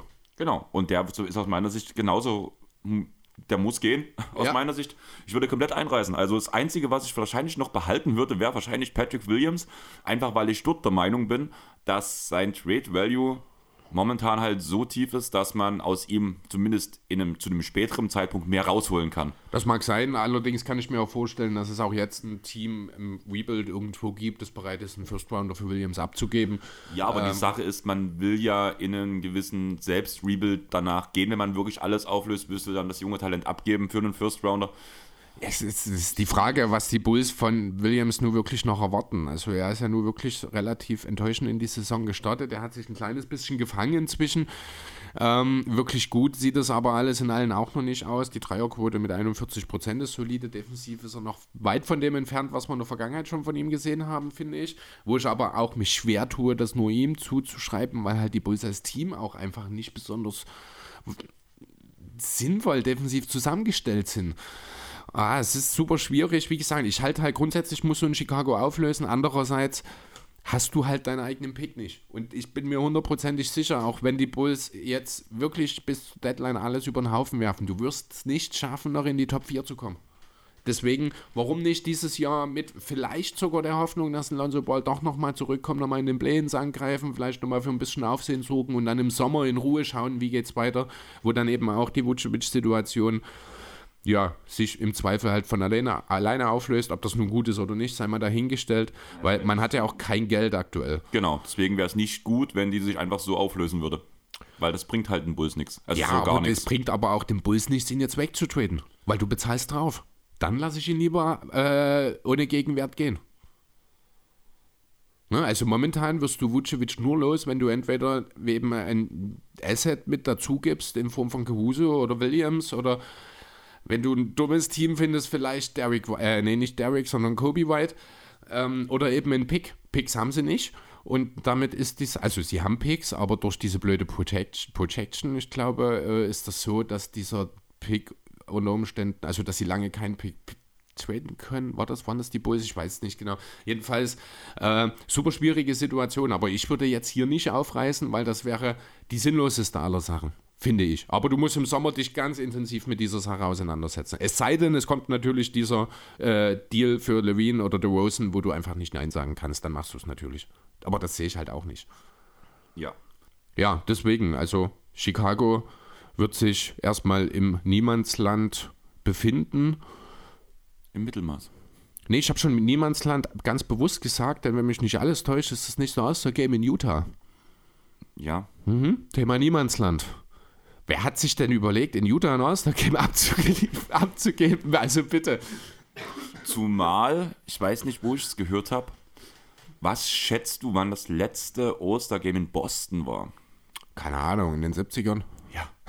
Also so 60er, 70er Jahre. Okay. Also ich hatte letztens, ich weiß gar nicht, in welchem Pod es war, deswegen also auch alles gerade Halbwissen, weil passt bloß gerade zu der Aussage, die du gebracht hast. Die zwei Städte, wo die meisten All-Star-Games stattgefunden haben, waren Los Angeles und Boston. Und Boston tatsächlich 60er, 70er das letzte Mal. Okay, krass. Also gerade so mit dieser Franchise, auch mit der Historie, gerade um die Jahr, in den Jahren mit Garnett, jetzt gerade mit Tatum und Co. Also eigentlich hätten die ja schon mal so ein All-Star-Game verdient. Eigentlich ja, aber es gibt halt auch 30 Teams und es gibt dann noch äh, Länder wie Las Vegas, äh, Länder sage ich schon, Städte wie Las Vegas beispielsweise oder so, die sich da ja auch mal gerne ein bisschen rein. Aber gab es das schon mal, ein All-Star-Game außerhalb von einer NBA-Franchise? Hatten wir nicht, war nicht Vegas jetzt erst vor ein paar Jahren oder habe ich das gerade falsch auf dem Schirm? Ich glaube nicht, das Summer League ist halt in Vegas. Ich, ich schaue gerade mal, ob ich eine Liste der Hosts finde, der Host-CDs. Hier haben wir was. Äh, NBA All-Star Game, History, bla bla. Hier, Host Arena. Gehen wir mal zum heutigen. Indianapolis, Salt Lake City, Cleveland, Atlanta, Chicago, Charlotte, LA. Nee, du hast recht. Wo kommt denn der Gedanke mit LA her? Du meinst mit Las Vegas? Äh, mit Vegas, ja. Toronto nochmal, New York, New Orleans, Houston, Orlando, LA. Arlington, Texas. Da war es im Cowboy Stadium, 2010. Ähm, Dallas Cowboys. Also es ist quasi in Dallas gewesen, also es passt eigentlich auch. Ja, nee, du hast recht, das ist Paradise, Nevada. Hier, Thomas Mack Center, 2007. Ist in, in, ja, quasi Las Vegas gewesen. Im Thomas Mack Center. 2007 war das. Also du kamst doch, also ich hatte es doch irgendwie im Kopf, aber es ist länger her, als ich dachte. Und zwar vor meiner Zeit. Oh, ja, stimmt, das auch außerdem, ja. Genau. Jo, aber dann lass uns doch mal jetzt ins Niemandsland schauen. Oder beziehungsweise in den. Angeles? Hm, Du weißt schon, dass deine Clippers auch dort sind. Ja, aber die sind nicht im Niemandsland. Vor allem seitdem Kawhi groß aufspielt. Also ich rede eigentlich nach wie vor einfach nur von dem von der Gegend Utah, weil wir ja zum All-Star-Game zurückgehen wollen. Ja, ich weiß schon, aber du hast Ja. halt gerade mit den Bulls ja drüber geredet, Platzierung. Und einer von dem Team, was im Westen auf derselben Position ungefähr steht, ist ja auch beim All-Star-Game dabei. Als Starter und als Kapitän. Ja, was ja jetzt auch keine Überraschung ist, was ich auch völlig in Ordnung finde, ganz besonders, wenn man jetzt nochmal drauf schaut, wie er die letzten Wochen abgeliefert hat. Ähm, kann man eigentlich überhaupt gar nicht drüber diskutieren, dass LeBron James völlig zu Recht auch in seinem 19. Anlauf All-Star-Starter ist. Er hat es unter den Spielern auf Platz 2 geschafft. Jokic übrigens natürlich auf Platz 1 dort an der Stelle. Der dritte Starter ist Zion, machen wir es erstmal kurz komplett. Das sind auch bei den Player-Ranks die drei, die die meisten Werte bekommen haben. Das sind bei den Fanvotes, da war ich überrascht, da hat Zion nur Platz 4 erreicht, da ist Anthony Davis vor ihm gewesen. Kann man über beide diskutieren, weil sie beide nicht besonders viel gespielt haben. Aber wenn Zion gespielt hat, hat er vernichtet. War er überragend. Ja, das stimmt. Also wenn man zwischen den beiden entscheiden muss, dann ist es auch ganz klar Zion und nicht AD. Bei den Medien wiederum hat AD ein bisschen federn lassen, ist er nur Sechster geworden. Auch dort Jokic vor LeBron auf 1 und 2 und Zion ist dort Vierter geworden. Da hat sich Lauri Markan dazwischen geschoben, der auch bei den Spielern auf Platz 4 war, weil dort ist Davis sogar nur Sechster geworden. Ne, Siebter. Finde ich auch berechtigt. Also ganz ehrlich, Hey, Davis hat, sorry, aber Davis hat ein oder zwei gute Wochen in dieses, also wirklich gute Wochen gehabt. Ansonsten hat er auch maximal am unteren Rand dessen, was man von ihm erwarten kann, agiert. Und jetzt ist er halt auch schon wieder eine Weile raus. Ich glaube, die reinen Ähm, Total Games im Chris? Vergleich zu Zion. AD ist zurück. Ja, okay, dann äh, er war eine Weile raus, dann meinetwegen. Äh, ich glaube, die Total Games im Vergleich zu Zion, die nehmen sich gar nicht so besonders viel. Wenn mich nicht alles täuscht. Ähm, Ich, ja gut, ich habe auch Sion gewählt. Das ist schon okay. Wie gesagt, Medien und Fans ist er auf Platz 4 gelandet. Ich gucke gerade mal, wer ist denn Dritter bei den Medien geworden? Ah, hier. Domantas Sabonis. Also nochmal ganz kurz, Eli hat jetzt schon ein Spiel wieder gemacht. Das Mhm. war gegen die San Antonio Spurs, hat 26 Minuten gespielt. Ähm, 33% Dreierquote, 12 Rebounds, 21 Punkte, 4 Blocks. Wie viele Spiele hat er denn insgesamt jetzt in dieser Saison? Das würde mich mal interessieren. Da musst du selber gucken, weil ich habe, du weißt doch, ich habe immer meinen Cubase offen für unsere Aufnahme, dass da halt alles gut läuft. Und wenn, dann gucke ich solche Sachen mal schnell am Handy nach und das ist Davis hat jetzt 26 Spiele gemacht. Zion ist bei 29. Also das ist okay. Wie gesagt, ich hätte keinen von beiden eigentlich gehört dort Sabonis. Sabonis rein. Der ist halt leider von den Fans ganz schön äh, enttäuscht worden, muss ich sagen, in dem Zusammenhang. Du meintest Sabonis. Äh, Fanvotes, keine Million auf Platz 9. Das tut natürlich extrem weh, denn er ist Dritter bei den Medien und Vierter, nein, Fünfter bei den Spielern geworden. Da ist sogar Markanen noch vor Sabonis, der auch insgesamt dann vor ihm ist. Was auch okay ist, Fun Fact dazu, rein statistisch gesehen spielt Lauri Markan eine bessere Saison als Dirk in seiner MVP-Saison. Okay, krass. Ja, mehr Punkte, effizienter, aber das ist einfach nur ein gutes Beispiel dafür, wie sich die Liga entwickelt. Ja, gut. Am Ende, es ist, man kann Sabonis hier als Snap sehen, man kann aber auch nicht wirklich gegen Zion diskutieren. Das Einzige, was wirklich gegen ihn spricht, sind die 29 Spiele. Ähm, aber die Pelicans sind ein bisschen besser als erwartet. Andererseits sind die Kings deutlich besser als erwartet. Aber es sind halt die Kings und Sabonis ist nicht der Typ, der halt auch gerade bei den Fans große Liebe verursacht. Also von den Top 10 in den Listen ähm, im Frontcourt hat nur ein Spieler nicht eine Million äh, Votes von den Fans bekommen und das ist Sabonis. Finde ich schade. Ist auch so einer wie bei Embiid, den ich immer in meiner Liste mit drin hatte. Ja, hatte ich auch, habe ich dir auch erzählt. Ja. Hat, da waren wir uns ja sofort einig bei Sabonis, obwohl wir am Anfang noch dachten, es könnte sich unterscheiden bei dem Punkt. Aber da waren, wie gesagt, wir waren uns da ja auch einig. Von daher, ich finde es auch schade, aber ich bin mir ziemlich sicher, dass er trotzdem seinen ähm, Spot beim All-Star-Game bekommt. Ja, auf jeden Fall. Also die Coaches werden ihn wahrscheinlich dann auch äh, zusammen mit Sabonis als erstes nachwählen. Äh, das werden die ersten beiden Frontcourt-Spieler sein. Äh, mit Markanen natürlich, die dort nachkommen. Wenn wir jetzt gerade bei Markanen sind, wollen wir vielleicht gleich nochmal einen kurzen Blick nach Utah werfen. Denn dort ist auch so eine Situation, wo sehr viel passieren kann einfach. Also wir sind ja auch sehr, sehr gut gestartet, mittlerweile wieder auf dem Boden der Tatsachen angekommen. Äh, leicht negativ, 25 Siege, 26 Niederlagen, ist momentan gut für Platz 10 im Westen. Und auch hier gibt es natürlich jede Menge Assets, die man theoretisch noch loswerden will, angefangen bei Mike Conley. Ähm, Malik Beasley ist wohl der interessanteste Name für viele Contender im Utah. Jared Vanderbilt wurde schon vor ein paar Wochen zugesagt, dass man ihm eine gute Trade-Situation finden will. Und dann gibt es ja noch die großen Fragezeichen rund um den Namen Jordan Clarkson den man eigentlich gerne halten wollen würde, weil man ihn wohl aus irgendeinem Grund mag. Ich weiß jetzt übrigens auch, warum Jordan Clarkson sich immer in jeden Kampf werfen will, obwohl er aussieht, als würde er niemals den Kampf gewinnen. Sein Vater ist Boxer gewesen. Deswegen sind die Fäuste immer so weit oben. Ja, genau. Ne, also es sieht ja immer lustig aus, wenn Jordan Clarkson auf einen Big Man zugeht und sich mit ihm prügeln will, muss ich mich auch extrem zusammenreißen, nicht loszulachen, weil ich kann den einfach in so einer Situation nicht ernst nehmen. Tut mir echt leid. Also mich würde der Windel weich prügeln, müssen wir auch nicht drüber reden. Aber einen Sabonis oder einen Davis oder sowas, das, ist, das sieht einfach falsch aus. Ja, genau. Äh, Jordan Clarkson soll aber wohl tatsächlich in Utah bleiben. Man will mit ihm verlängern. Theoretisch macht das eigentlich keinen wirklichen Sinn, finde ich.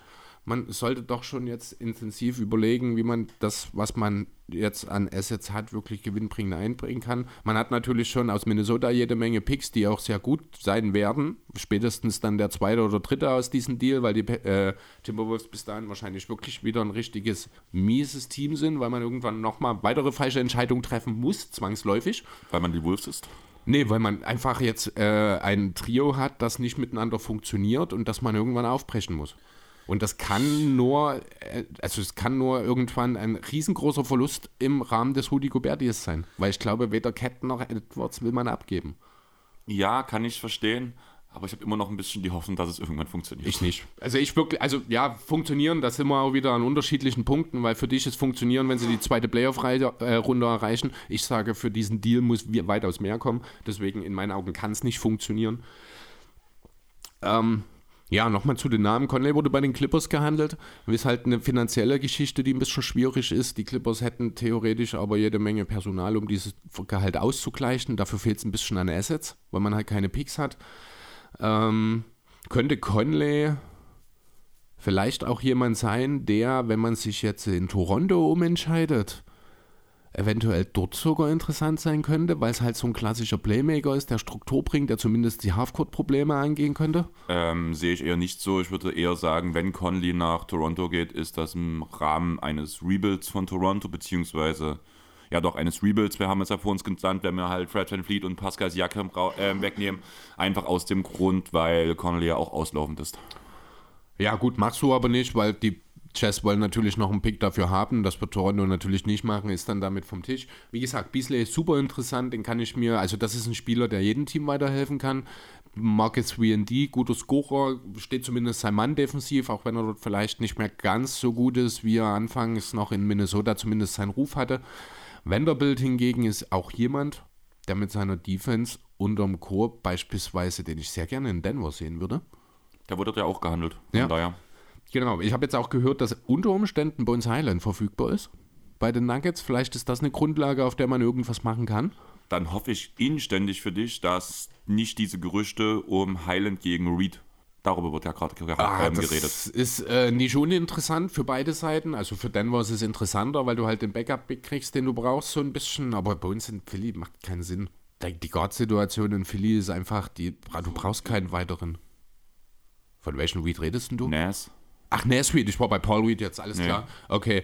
Ähm, ja, das ist eine ähnliche Idee. Also ich finde jetzt, Nasweed würde die Probleme der Nuggets auf den großen Positionen nicht lösen. Naja, alles ist besser also, als ja, gut, DJ. Natürlich, das Problem Außerdem hinter Jokic hast besteht. du einen undersized Sender, der aber ein sehr guter Verteidiger ist und der auch offensiv ein gewisses Potenzial hat. Also gerade. hast du aber mit Signacci schon im Kader.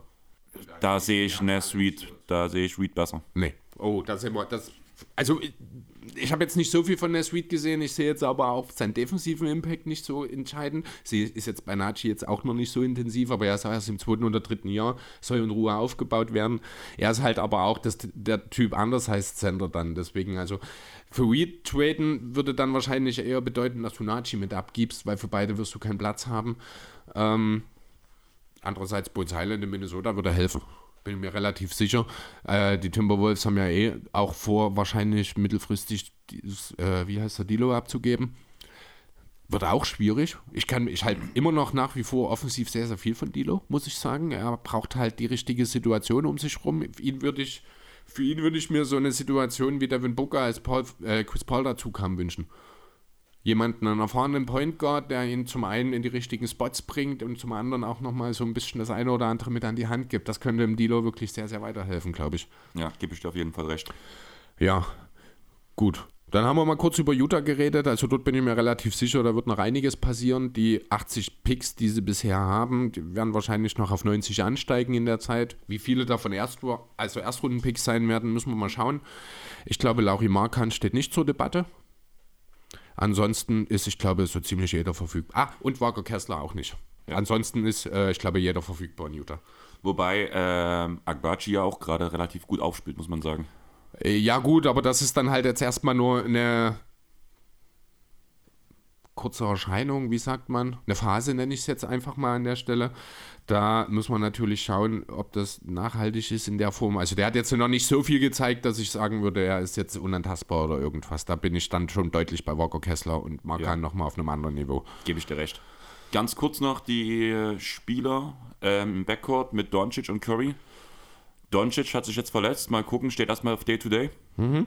Mal gucken, was daraus kommt. Curry kommt, ist wiedergekommen, spielt auch wieder ganz gut.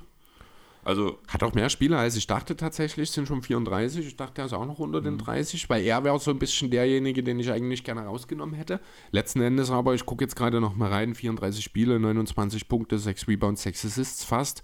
Bei typischen Curry-Quoten 42% aus dem Feld, 49% Field Goal insgesamt. Ähm, und ja, natürlich fast 92% Freiwürfe, ist völlig berechtigt dort drin. Genau. Kann ich mittlerweile, also dort habe ich die Spiele tatsächlich ein bisschen falsch eingeschätzt. Aber ganz kurz an der Stelle, was würdest du sagen? Wie viele Spiele hat Steph Curry durchschnittlich seit der Saison 17-18 gemacht? Durchschnittlich, seit 17-18. Steht das eigentlich hier? Ach nee, das muss ich sogar nochmal rechnen. 40? Also, ähm, Weil da ist ja das eine Jahr mit dabei, wo er nur fünf Spiele gemacht hat oder sechs. Ja, richtig, genau. Also ohne das, ich nehme mal das von diesem Jahr raus, die 34, weil das verzerrt natürlich. Ähm, dann sind das 252 Spiele in fünf Jahren. 50 ungefähr. Ich, ich sehe halt gerade 51, 69, 63, die 5 drin. Die Jahre davor 79, 79, 80, 78, 78. Da ist halt auch ein klarer Bruch drin. Also man merkt schon auch mit 29 äh, waren dann die Verletzungsprobleme, die Kobe Anfang der Saison äh, seiner Karriere im Knöchel hatte, die sind dann anderweitig nochmal in seinem Körper eingedrungen sozusagen. Ähm, das nur am Rande, aber ja, nee, jetzt, wo ich es mir nochmal anschaue, ist Kobe völlig zu Recht hier aus der Stotter. Dass er von den Fans viele Votes kriegt, war ohnehin klar. Wo haben wir es hier? Da hat auch nur Luca mehr, halt, Fanranks war sogar Curry von 5,8 gegen 5,5 Millionen. War ein Riesensprung, der nächste 2,2 Millionen. Ähm, bei den Spielern hat Doncic vor Curry gewonnen. Auf 3 Moment, auf 4 Shea, auf 5 Dame. Das ist alles, denke ich, soweit auch okay. Dame übrigens gleich mit die Aaron Fox bei den Player Votes. Äh, bei den Medien auch Luca for Steph, 3 und 4 Moment. Ja, auch hier dasselbe, nur halt das beim Medienrang. Was ist denn das? Das kann fast nicht stimmen. Ach so, doch. Ah, doch, natürlich. Es haben nur vier Guards im Westen überhaupt von den Medien Stimmen bekommen. Oh. Ja, also äh, Doncic hat 98, Curry hat 53, Jamorant 35, Shea hat 12 und das war's. Kein anderer Guard im Westen hat von den Medienvertretern einen Vote bekommen. Deswegen war ich gerade irritiert, weil jeder andere Guard auf der Liste auf Platz 5 steht. ja, aber auch da ist es okay. Das oder? heißt also, dass ähm, Brandon Boston Jr. laut Medien der fünftbeste. Jeder Guard ist laut Medien der fünf beste Guard im Westen. Genau, darauf wollte ich gerade raus. Terrence Mann auch. ähm, ja, ist aber auch, also man hätte natürlich eine Stimme vielleicht für Lillard abgeben können. Selbst Devin Booker hat von den Medien keine bekommen. Ähm, am Ende, wie gesagt, Steph und Luca okay. Auch die Tatsache, dass Char dort direkt dahinter kommt. Auch wenn die Grizzlies nach dem, da haben wir, ich glaube, auch letzte Woche gar nicht drüber geredet, über die Shannon Sharp-Geschichte. Ja, wurde lang und breit. Ja, interessant halt, Grizzlies seitdem 0 zu 5. Habe ich auch schon, auch schon gehört. Also ich war bei dem Punkt, wo es 0 zu 4 war, habe ich es mitbekommen.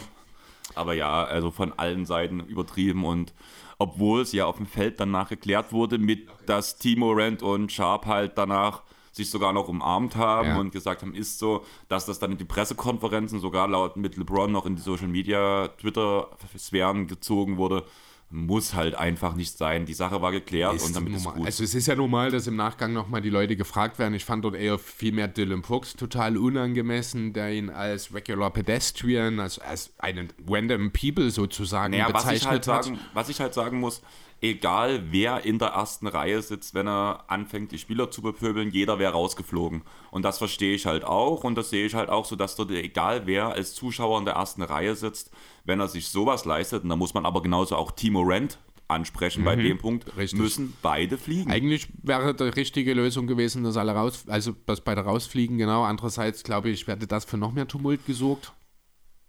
Wahrscheinlich ja, Ne, aber ist- im Großen und Ganzen eigentlich, ist das die richtige Lösung, da gebe ich dir recht. Und es ist ja auch schon gemacht worden mit tatsächlich Regular Pedestrians, die sind dann halt rausgeflogen. Ne? Genau.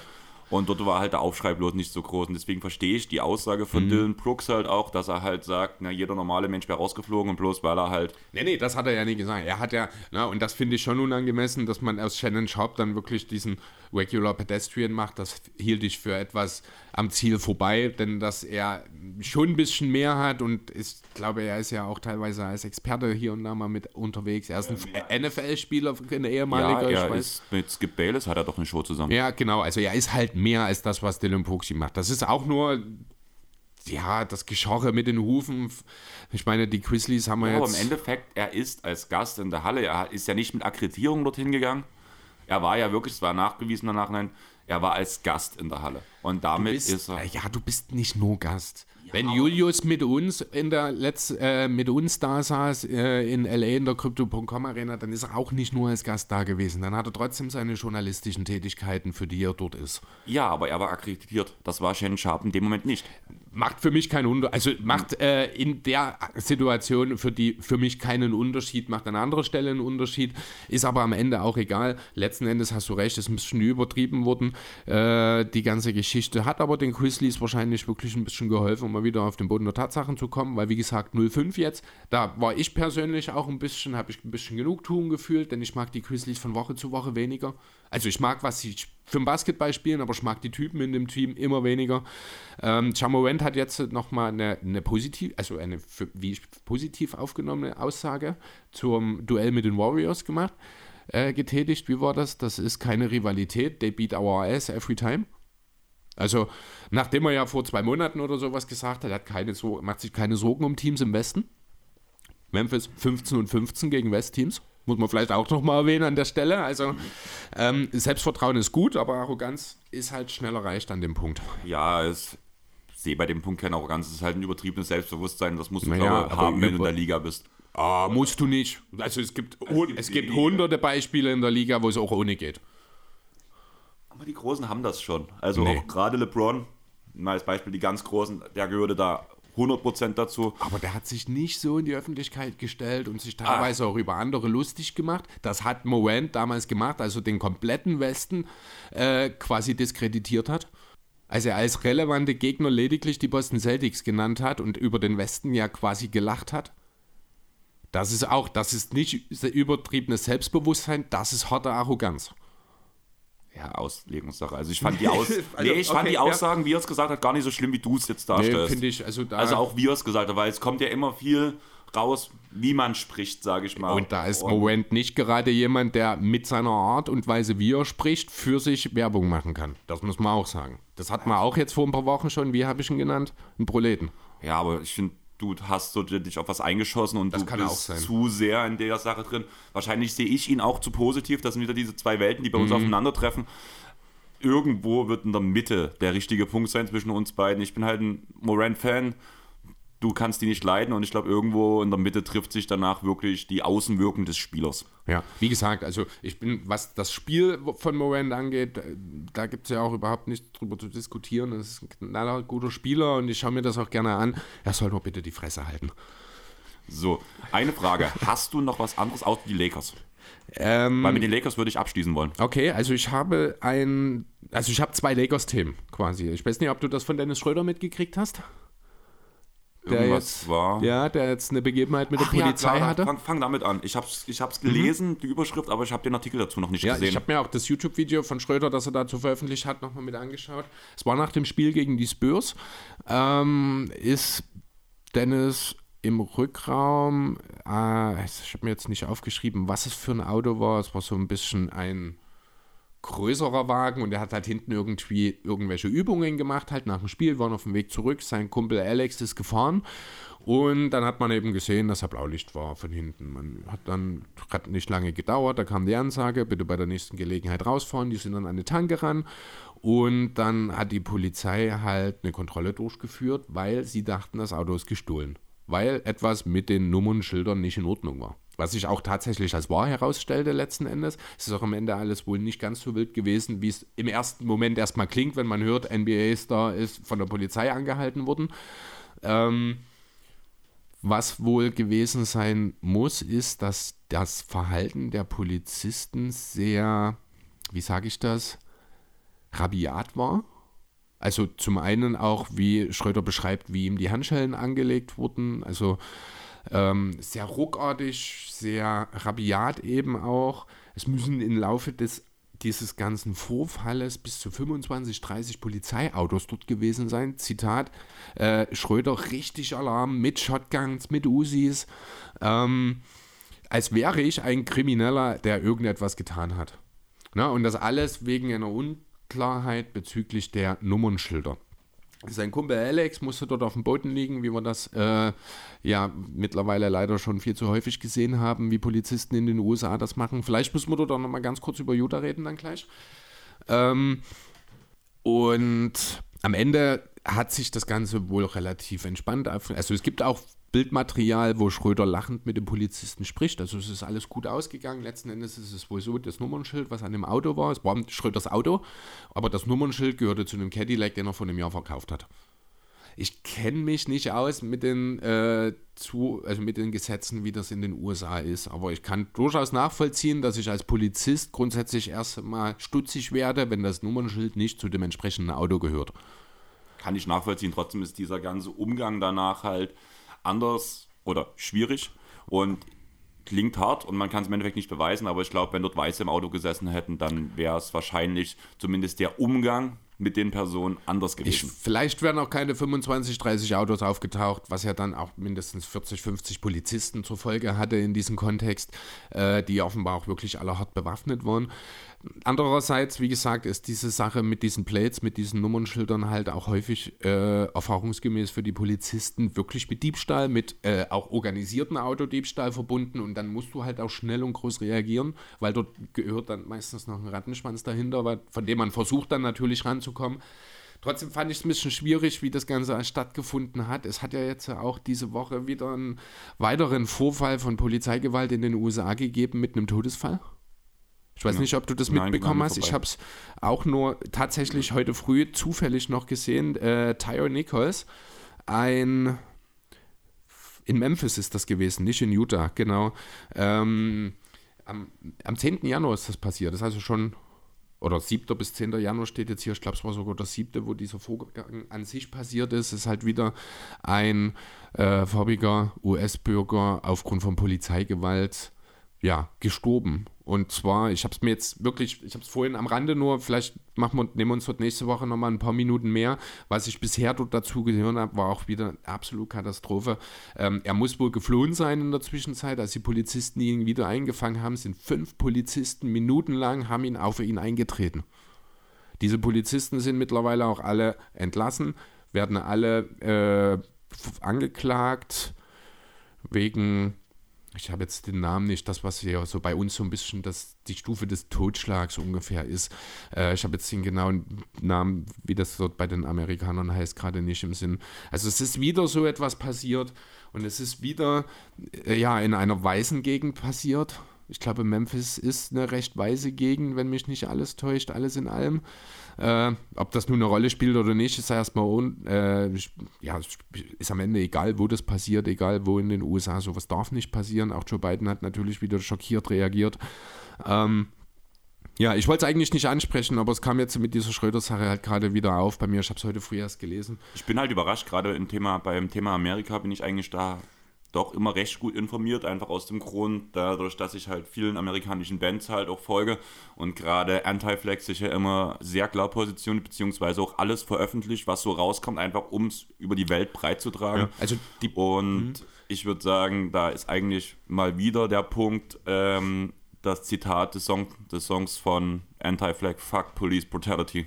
Ja, definitiv. Also die Polizei Memphis hat selber auch dann die Bodycam-Footages äh, freigegeben ich glaube, 20 Minuten oder eine Stunde Bildmaterial sogar von diesem ganzen Vorfall. Ähm, ja, nicht schön, also wirklich Katastrophe. Mal wieder.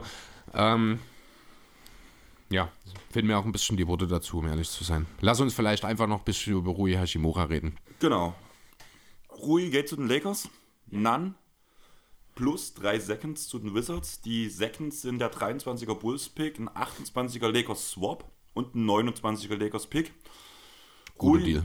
Stand jetzt 25 Jahre alt, wird Restricted Free Agent. Mhm. Was ein bisschen schwierig in dem Punkt ist, der Cap-Hold von Rui Hachimura blockiert das Geld, das man in Star holen kann. Wie hoch ist der Cap-Hold? 8 oder 9 Millionen. Okay. Und damit kommt man nicht über das Gehalt, dass man danach noch einen Max-Deal rausbringen könnte. Mhm. Trotz, dass Westbrook ausläuft. Dazu ja. ist der Punkt, dass Rui selber gesagt hat, dass er so gern um die 10 Millionen verdienen wollte. Was okay ist, was, wenn ich ehrlich sein soll.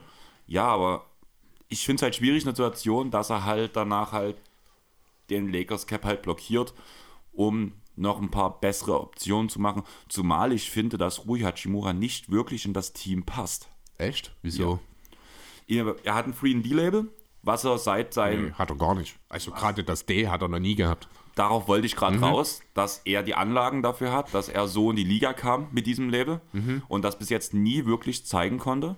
Der hat letzte Saison zum allerersten Mal über 40% seiner Dreier geworfen. Allerdings steht er bei der Karriere bei 33,7%. wichtiger Punkt, das ist in dieser Saison auch sein, seine Wurfquote ähm. aus dem Catch and Shoot, was, das, was der wichtigste Skill neben LeBron ist. Was ein Riesenproblem ist. Allgemein hat er über seine gesamte Karriere nie über drei Dreier per Game geworfen und agiert größtenteils in der Midrange, was vor allem mit Mitspielern wie LeBron James, wie Russell Westbrook, Davis, Schröder etc. unglaublich unpassend ist. Das Einzige, was ich wirklich gut in dem Deal finde, also zum einen, dass du einen jungen Spieler mit Potenzial ins Team hast, weil das hatten die Lakers vorher nicht. Ja.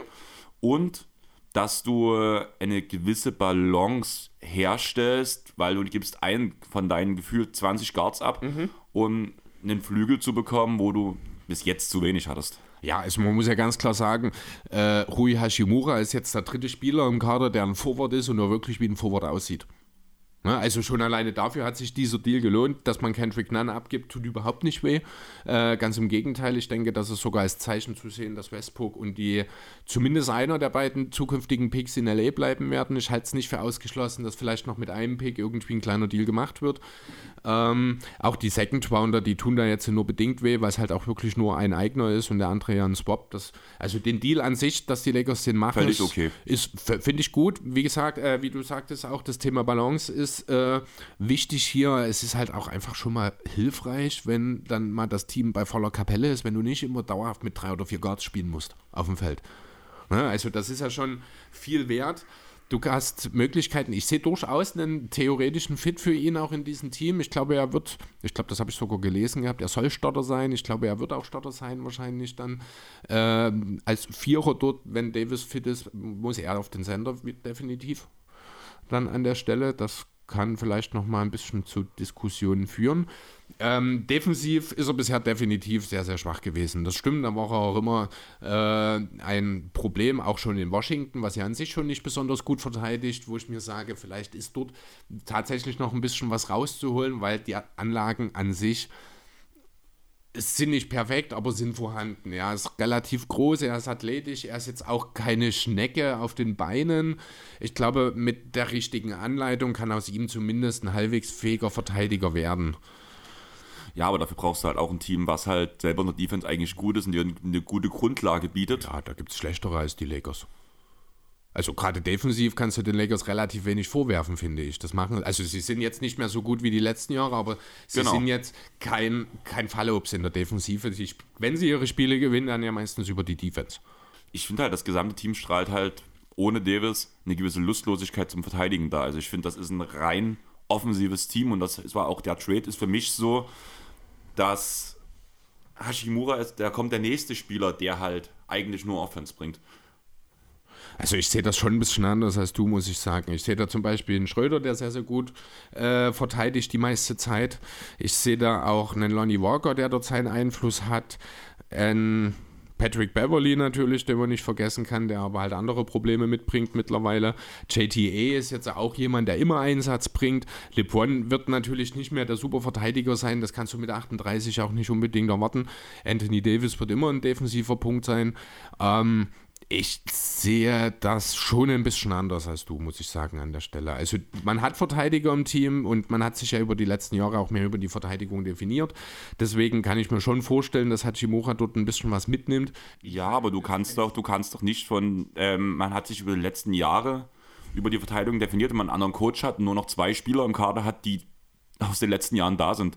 Also mein Internet lädt gerade mal wieder nicht. Ich wollte gerade mal ins ähm, D-Rating reingucken, aber so also über, überdurchschnittlich sind die nicht. Also die stehen vielleicht irgendwo zwischen 15 und 20, wenn überhaupt.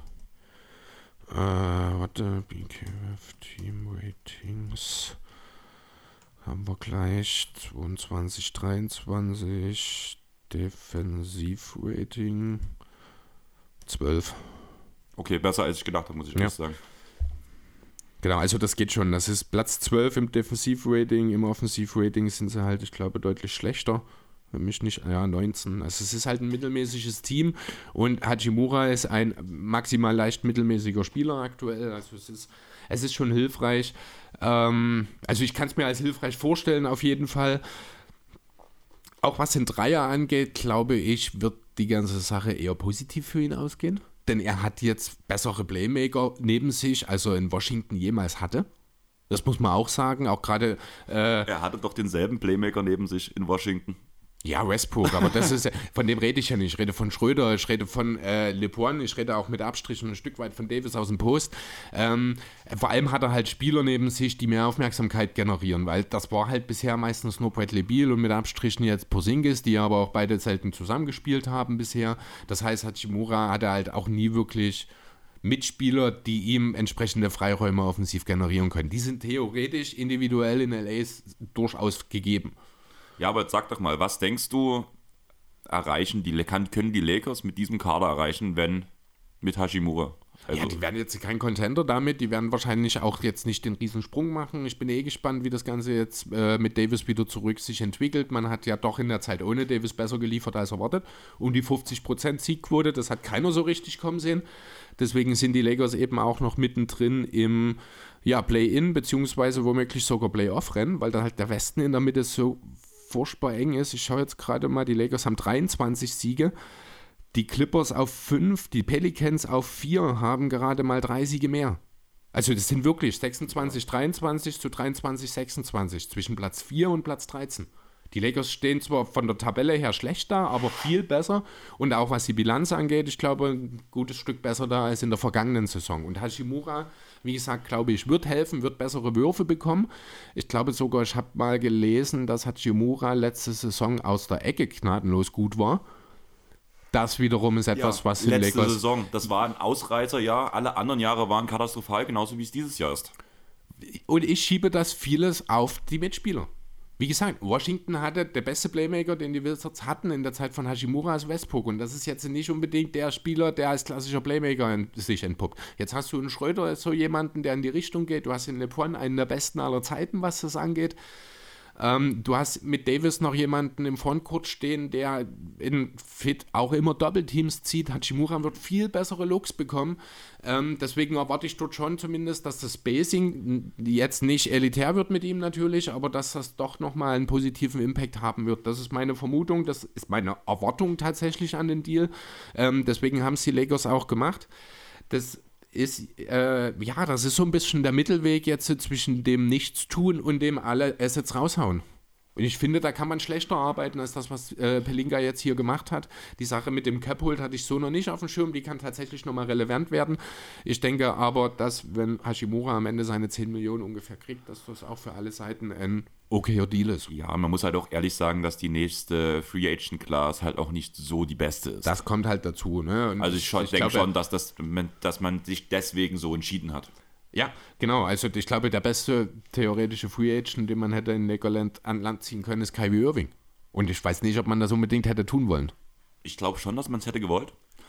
Aber Kyrie hat sich jetzt ja erstmal. Aber er will ja gerne in genau. Brooklyn bleiben, genau. Ja, schauen wir noch mal ein bisschen aus Sicht der Warriors, äh, der Warriors sage ich, der Wizards auf die ganze Sache. Da finde ich nämlich, macht das auch absolut Sinn. Denn äh, gerade der Backcourt in Washington ist keine Offenbarung. Morris ist kann man schwach sagen? Ist schwach, ist schwach vielleicht ein bisschen übertrieben, aber er ist zumindest, ich finde, er bringt nicht das, was man unbedingt erwartet hat. Er kann die Erwartungen nicht erfüllen. Biel hat die Hälfte der Saison bereits gefehlt. Dylan White fehlte lang und ist auch nicht wirklich überzeugend bisher, wo es aber auch in der Verletzung ein bisschen mithängen kann. Ähm, also die Guard-Rotation hilft dann definitiv weiter. Hat auch in seinem ersten Spiel direkt ein paar schöne Moves mit gezeigt. Ist von der Bank, ich glaube, für 12 und 5 oder sowas gekommen und hat dort hat gezeigt, dass er Bock hat. Allgemein muss er ja sagen, man hat auch gerade bei den Lakers gesehen, die letzten Spiele, dass er halt, dass der Trend nach oben ging. Ja. Ich glaube auch, sonst hätten die äh, ähm, Wizards wahrscheinlich das gar nicht, passiert, Genau. genau. Aber so sieht es halt für die Wizards gut aus. Man hat halt einen anbekommen, man kann ihn testen. Er läuft aus nach dieser Saison. Rui hätte man auf jeden Fall bezahlen müssen, weil sonst wäre es ein Negativ-Asset gewesen. Allerdings hat man jetzt auch schon mit Kusma geredet, dass man ihn eigentlich behalten möchte. Auch Kusma hat, obwohl er meinte, er will auch bei, bei einem Big Market Team spielen, was auch Titelanwärter ist und will seine 20 Millionen dort verdienen, hat er sich mittlerweile jetzt schon geäußert, dass er auch gern bei den Wizards bleiben wollte. Und ich glaube, auch dieser Deal ist der Fingerzeig darauf, dass man Kusma in der Offseason hält. Genau. Und deswegen hat man jetzt Platz frei geschafft. Auch wenn ich damit denke, dass die Wizards sich im kompletten Niemandsland, wie du es so schön ja. gesagt hast, von uns damit komplett zementieren. Definitiv. Also wenn du mit, mit Biel, Kusma und äh, Posingis quasi dann als deine Top 3 in die nächste Saison gehen willst, dann sind da einfach schon viele Fragezeichen da. Also man muss ganz ehrlich sagen, es gibt, glaube ich, kein Team in der Liga, was so krass jedes Jahr auf Gewinnen geht wie die Wizards. Und dann doch so Und, mittelmäßig kommt, sind. und danach so abkacken. Ja, genau, aber auch äh, Thema nochmal Hashimura, warum hat man ihn abgegeben? Ich glaube auch der Name Dennis Avdica spielt dort eine große Rolle. Der ist zwar immer noch nicht so richtig in der Liga angekommen. Die Dennis. Äh, Danny. Danny Avdica, genau. Ähm, so richtig angekommen ist er immer noch nicht. Den Dreier trifft er sogar noch schlechter als in der Vergangenheit. Aber er scheint das Vertrauen der Verantwortlichen zu haben. Weil er ein guter Verteidiger ist. Ja, und dann eben dort mit Kusma, der das ebenfalls ist. Äh, also Kusma, den ich mittlerweile als einen der besseren Two-Way-Roleplayer der Liga, wenn vielleicht sogar den Fall. besten ansehen würde. Ähm, Posingis, Gafford und ich habe ihn in, Frag äh, in Klammern mit Fragezeichen stehen, weil er irgendwie auch, also dieser Trade hat sich ja gar nicht gelohnt für die Wizards, Will Barton, ähm, ist der Frontcourt eigentlich auch einfach voll. Genau. Deswegen kannst du Hachimura getrost abgeben, sammelst noch ein paar Picks dafür ein und bekommst ein bisschen Hilfe für die Guard-Rotation. Äh, absolut sinnvoll, das zu machen. Das ist wirklich ein Deal, wo ich sage, und das kommt nicht so häufig vor, wenn die Lakers und die Wizards beteiligt sind. Es ist ein Win-Win-Deal. Ja, auf jeden Fall. Und ich würde sagen, damit haben wir es eigentlich soweit geschafft. Eine Sache noch, Chris. Wie findest du es, dass wir beim Osterweekend ein Schulhofartiges Wählprinzip haben? Ah, das habe ich auch noch stehen. Genau, darauf haben wir ja auch lang gewartet eigentlich. Genau. Also ja, ich finde es super. Finde ich auch geil. Ähm, Also man ich muss ja wirklich sagen, so dieses Wahlprinzip, wie es vorher war, also gerade wenn James mit Durant das gewählt hatten, die haben ja schon eine gewisse Komik reingebracht. Einfach dieser storische Durant, der halt einfach bloß so, hm, ja, okay. Und James, der halt danach immer nur, Mhm. Der nur einen Spruch ja. gedrückt hat. Gerade das live danach beim Osterweekend zu sehen, ich glaube, das ist für viele auch nochmal ein Grund einzuschalten. Kann ich mir gut vorstellen. Ich habe nun dieses Jahr das erste Mal seit Jahren keinen Urlaub rund ums All-Star-Game.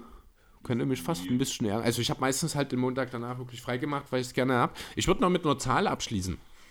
Ähm, Game 7 2003 NBA Finals. Game Worn Jersey von LeBron James. Habe ich schon gehört, dass Hast es gerade in die Versteigerung geht. Nee, das Oder ist, ist das durch? versteigert. Wie viel würdest du bezahlen dafür? Ich würde da, ich habe das Geld nicht, um das Also, was wäre es dir wert, wenn du das Geld, wenn Geld keine Rolle spielen würde? Ich bin kein LeBron-Fan. Ja, okay. Ich sag's dir, 3,7 Millionen hat Mhm. jemand dafür bezahlt. 3,7 Millionen und noch eine andere Zahl ganz kurz, Damian Lillard, viertes 60-Punkte-Spiel seiner Karriere, ist damit auf dem geteilten zweiten oder dritten Platz in der Historie. Nur Wild und Harden, ich glaube, haben mehr. Dann würde ich sagen, ich schätze mal, wenn ihr diese Folge hört, wenn du schon von Top-Platzierungen redest, unsere Back to LE-Folge wird auf jeden Fall unsere Top 10 landen von den Hörerzahlen. Stand Mhm. jetzt. Eine, ein Hörer war noch hinterher. Ich schätze mal, der wird noch kommen. Die kriegt man noch Bis dahin, Sonst genau. höre ich noch mal rein. Sonst wirst du noch mal rein, genau. Und wir hoffen natürlich, dass euch die Folge genauso viel Spaß gemacht hat. Passt. Okay, sind schon drüber zur Ja. Zeit, Chris. Also, wir hoffen, die letzte Folge, die so viele gehört haben, hat euch, hat, euch Spaß gemacht. Wir hoffen natürlich auch, dass diese Folge genauso gut gehört wird und dass die euch auch genauso viel Spaß macht. Wie Also, gesagt, mir hat es viel Spaß gemacht. ja, heute, war eine coole sagen, Folge. Cool. Dafür, dass ich ja am Anfang echt genervt war, Ja. einfach die ganze Situation. Ich habe es ja Chris erzählt, musste noch was mit einer Freundin klären, danach im Auflegen noch und ich war, bin echt müde und muss auch gleich noch mal ein bisschen schlafen, wenn ich den Schnitt hier gemacht habe, weil ich heute Abend noch mit einer anderen Freundin halt ja, ähm, Los Angeles auswerten will. Wir wollen zusammen kochen, wir wollen zum allerersten Mal in die vegane Fleischerei in der Neustadt gehen und Hast da du die Grundlage gehört, holen. dass die Lebensmittelkontrolleure jetzt ein, eine So Mängelliste affig. hatten? Nee, finde ich schon, also ich finde die Hinter, also die Details ein bisschen schwierig. Warum darfst du eine Sache, ich weiß gar Warum nicht, was darfst du war. Schnitzel Schnitzel nennen, aber aber, Sülze nicht Sülze? Ja, und warum den Fleischsalat nicht. Also, ja, aber ich finde schon, Thema Transparenz ähm, finde ich schon wichtig. Wenn Andererseits, du draußen- bist in der veganen Fleischerei, ne? du weißt Genau. genau, was dort kommt. Aber Ja, du musst dann- halt davon ausgehen Okay, und ich dann- möchte alle unsere, ganz kurz, ich möchte alle unsere Hörer davon ausschließen, aber der Mensch ist ein Idiot. Der geht in die vegane Fleischerei und erwartet Fleisch.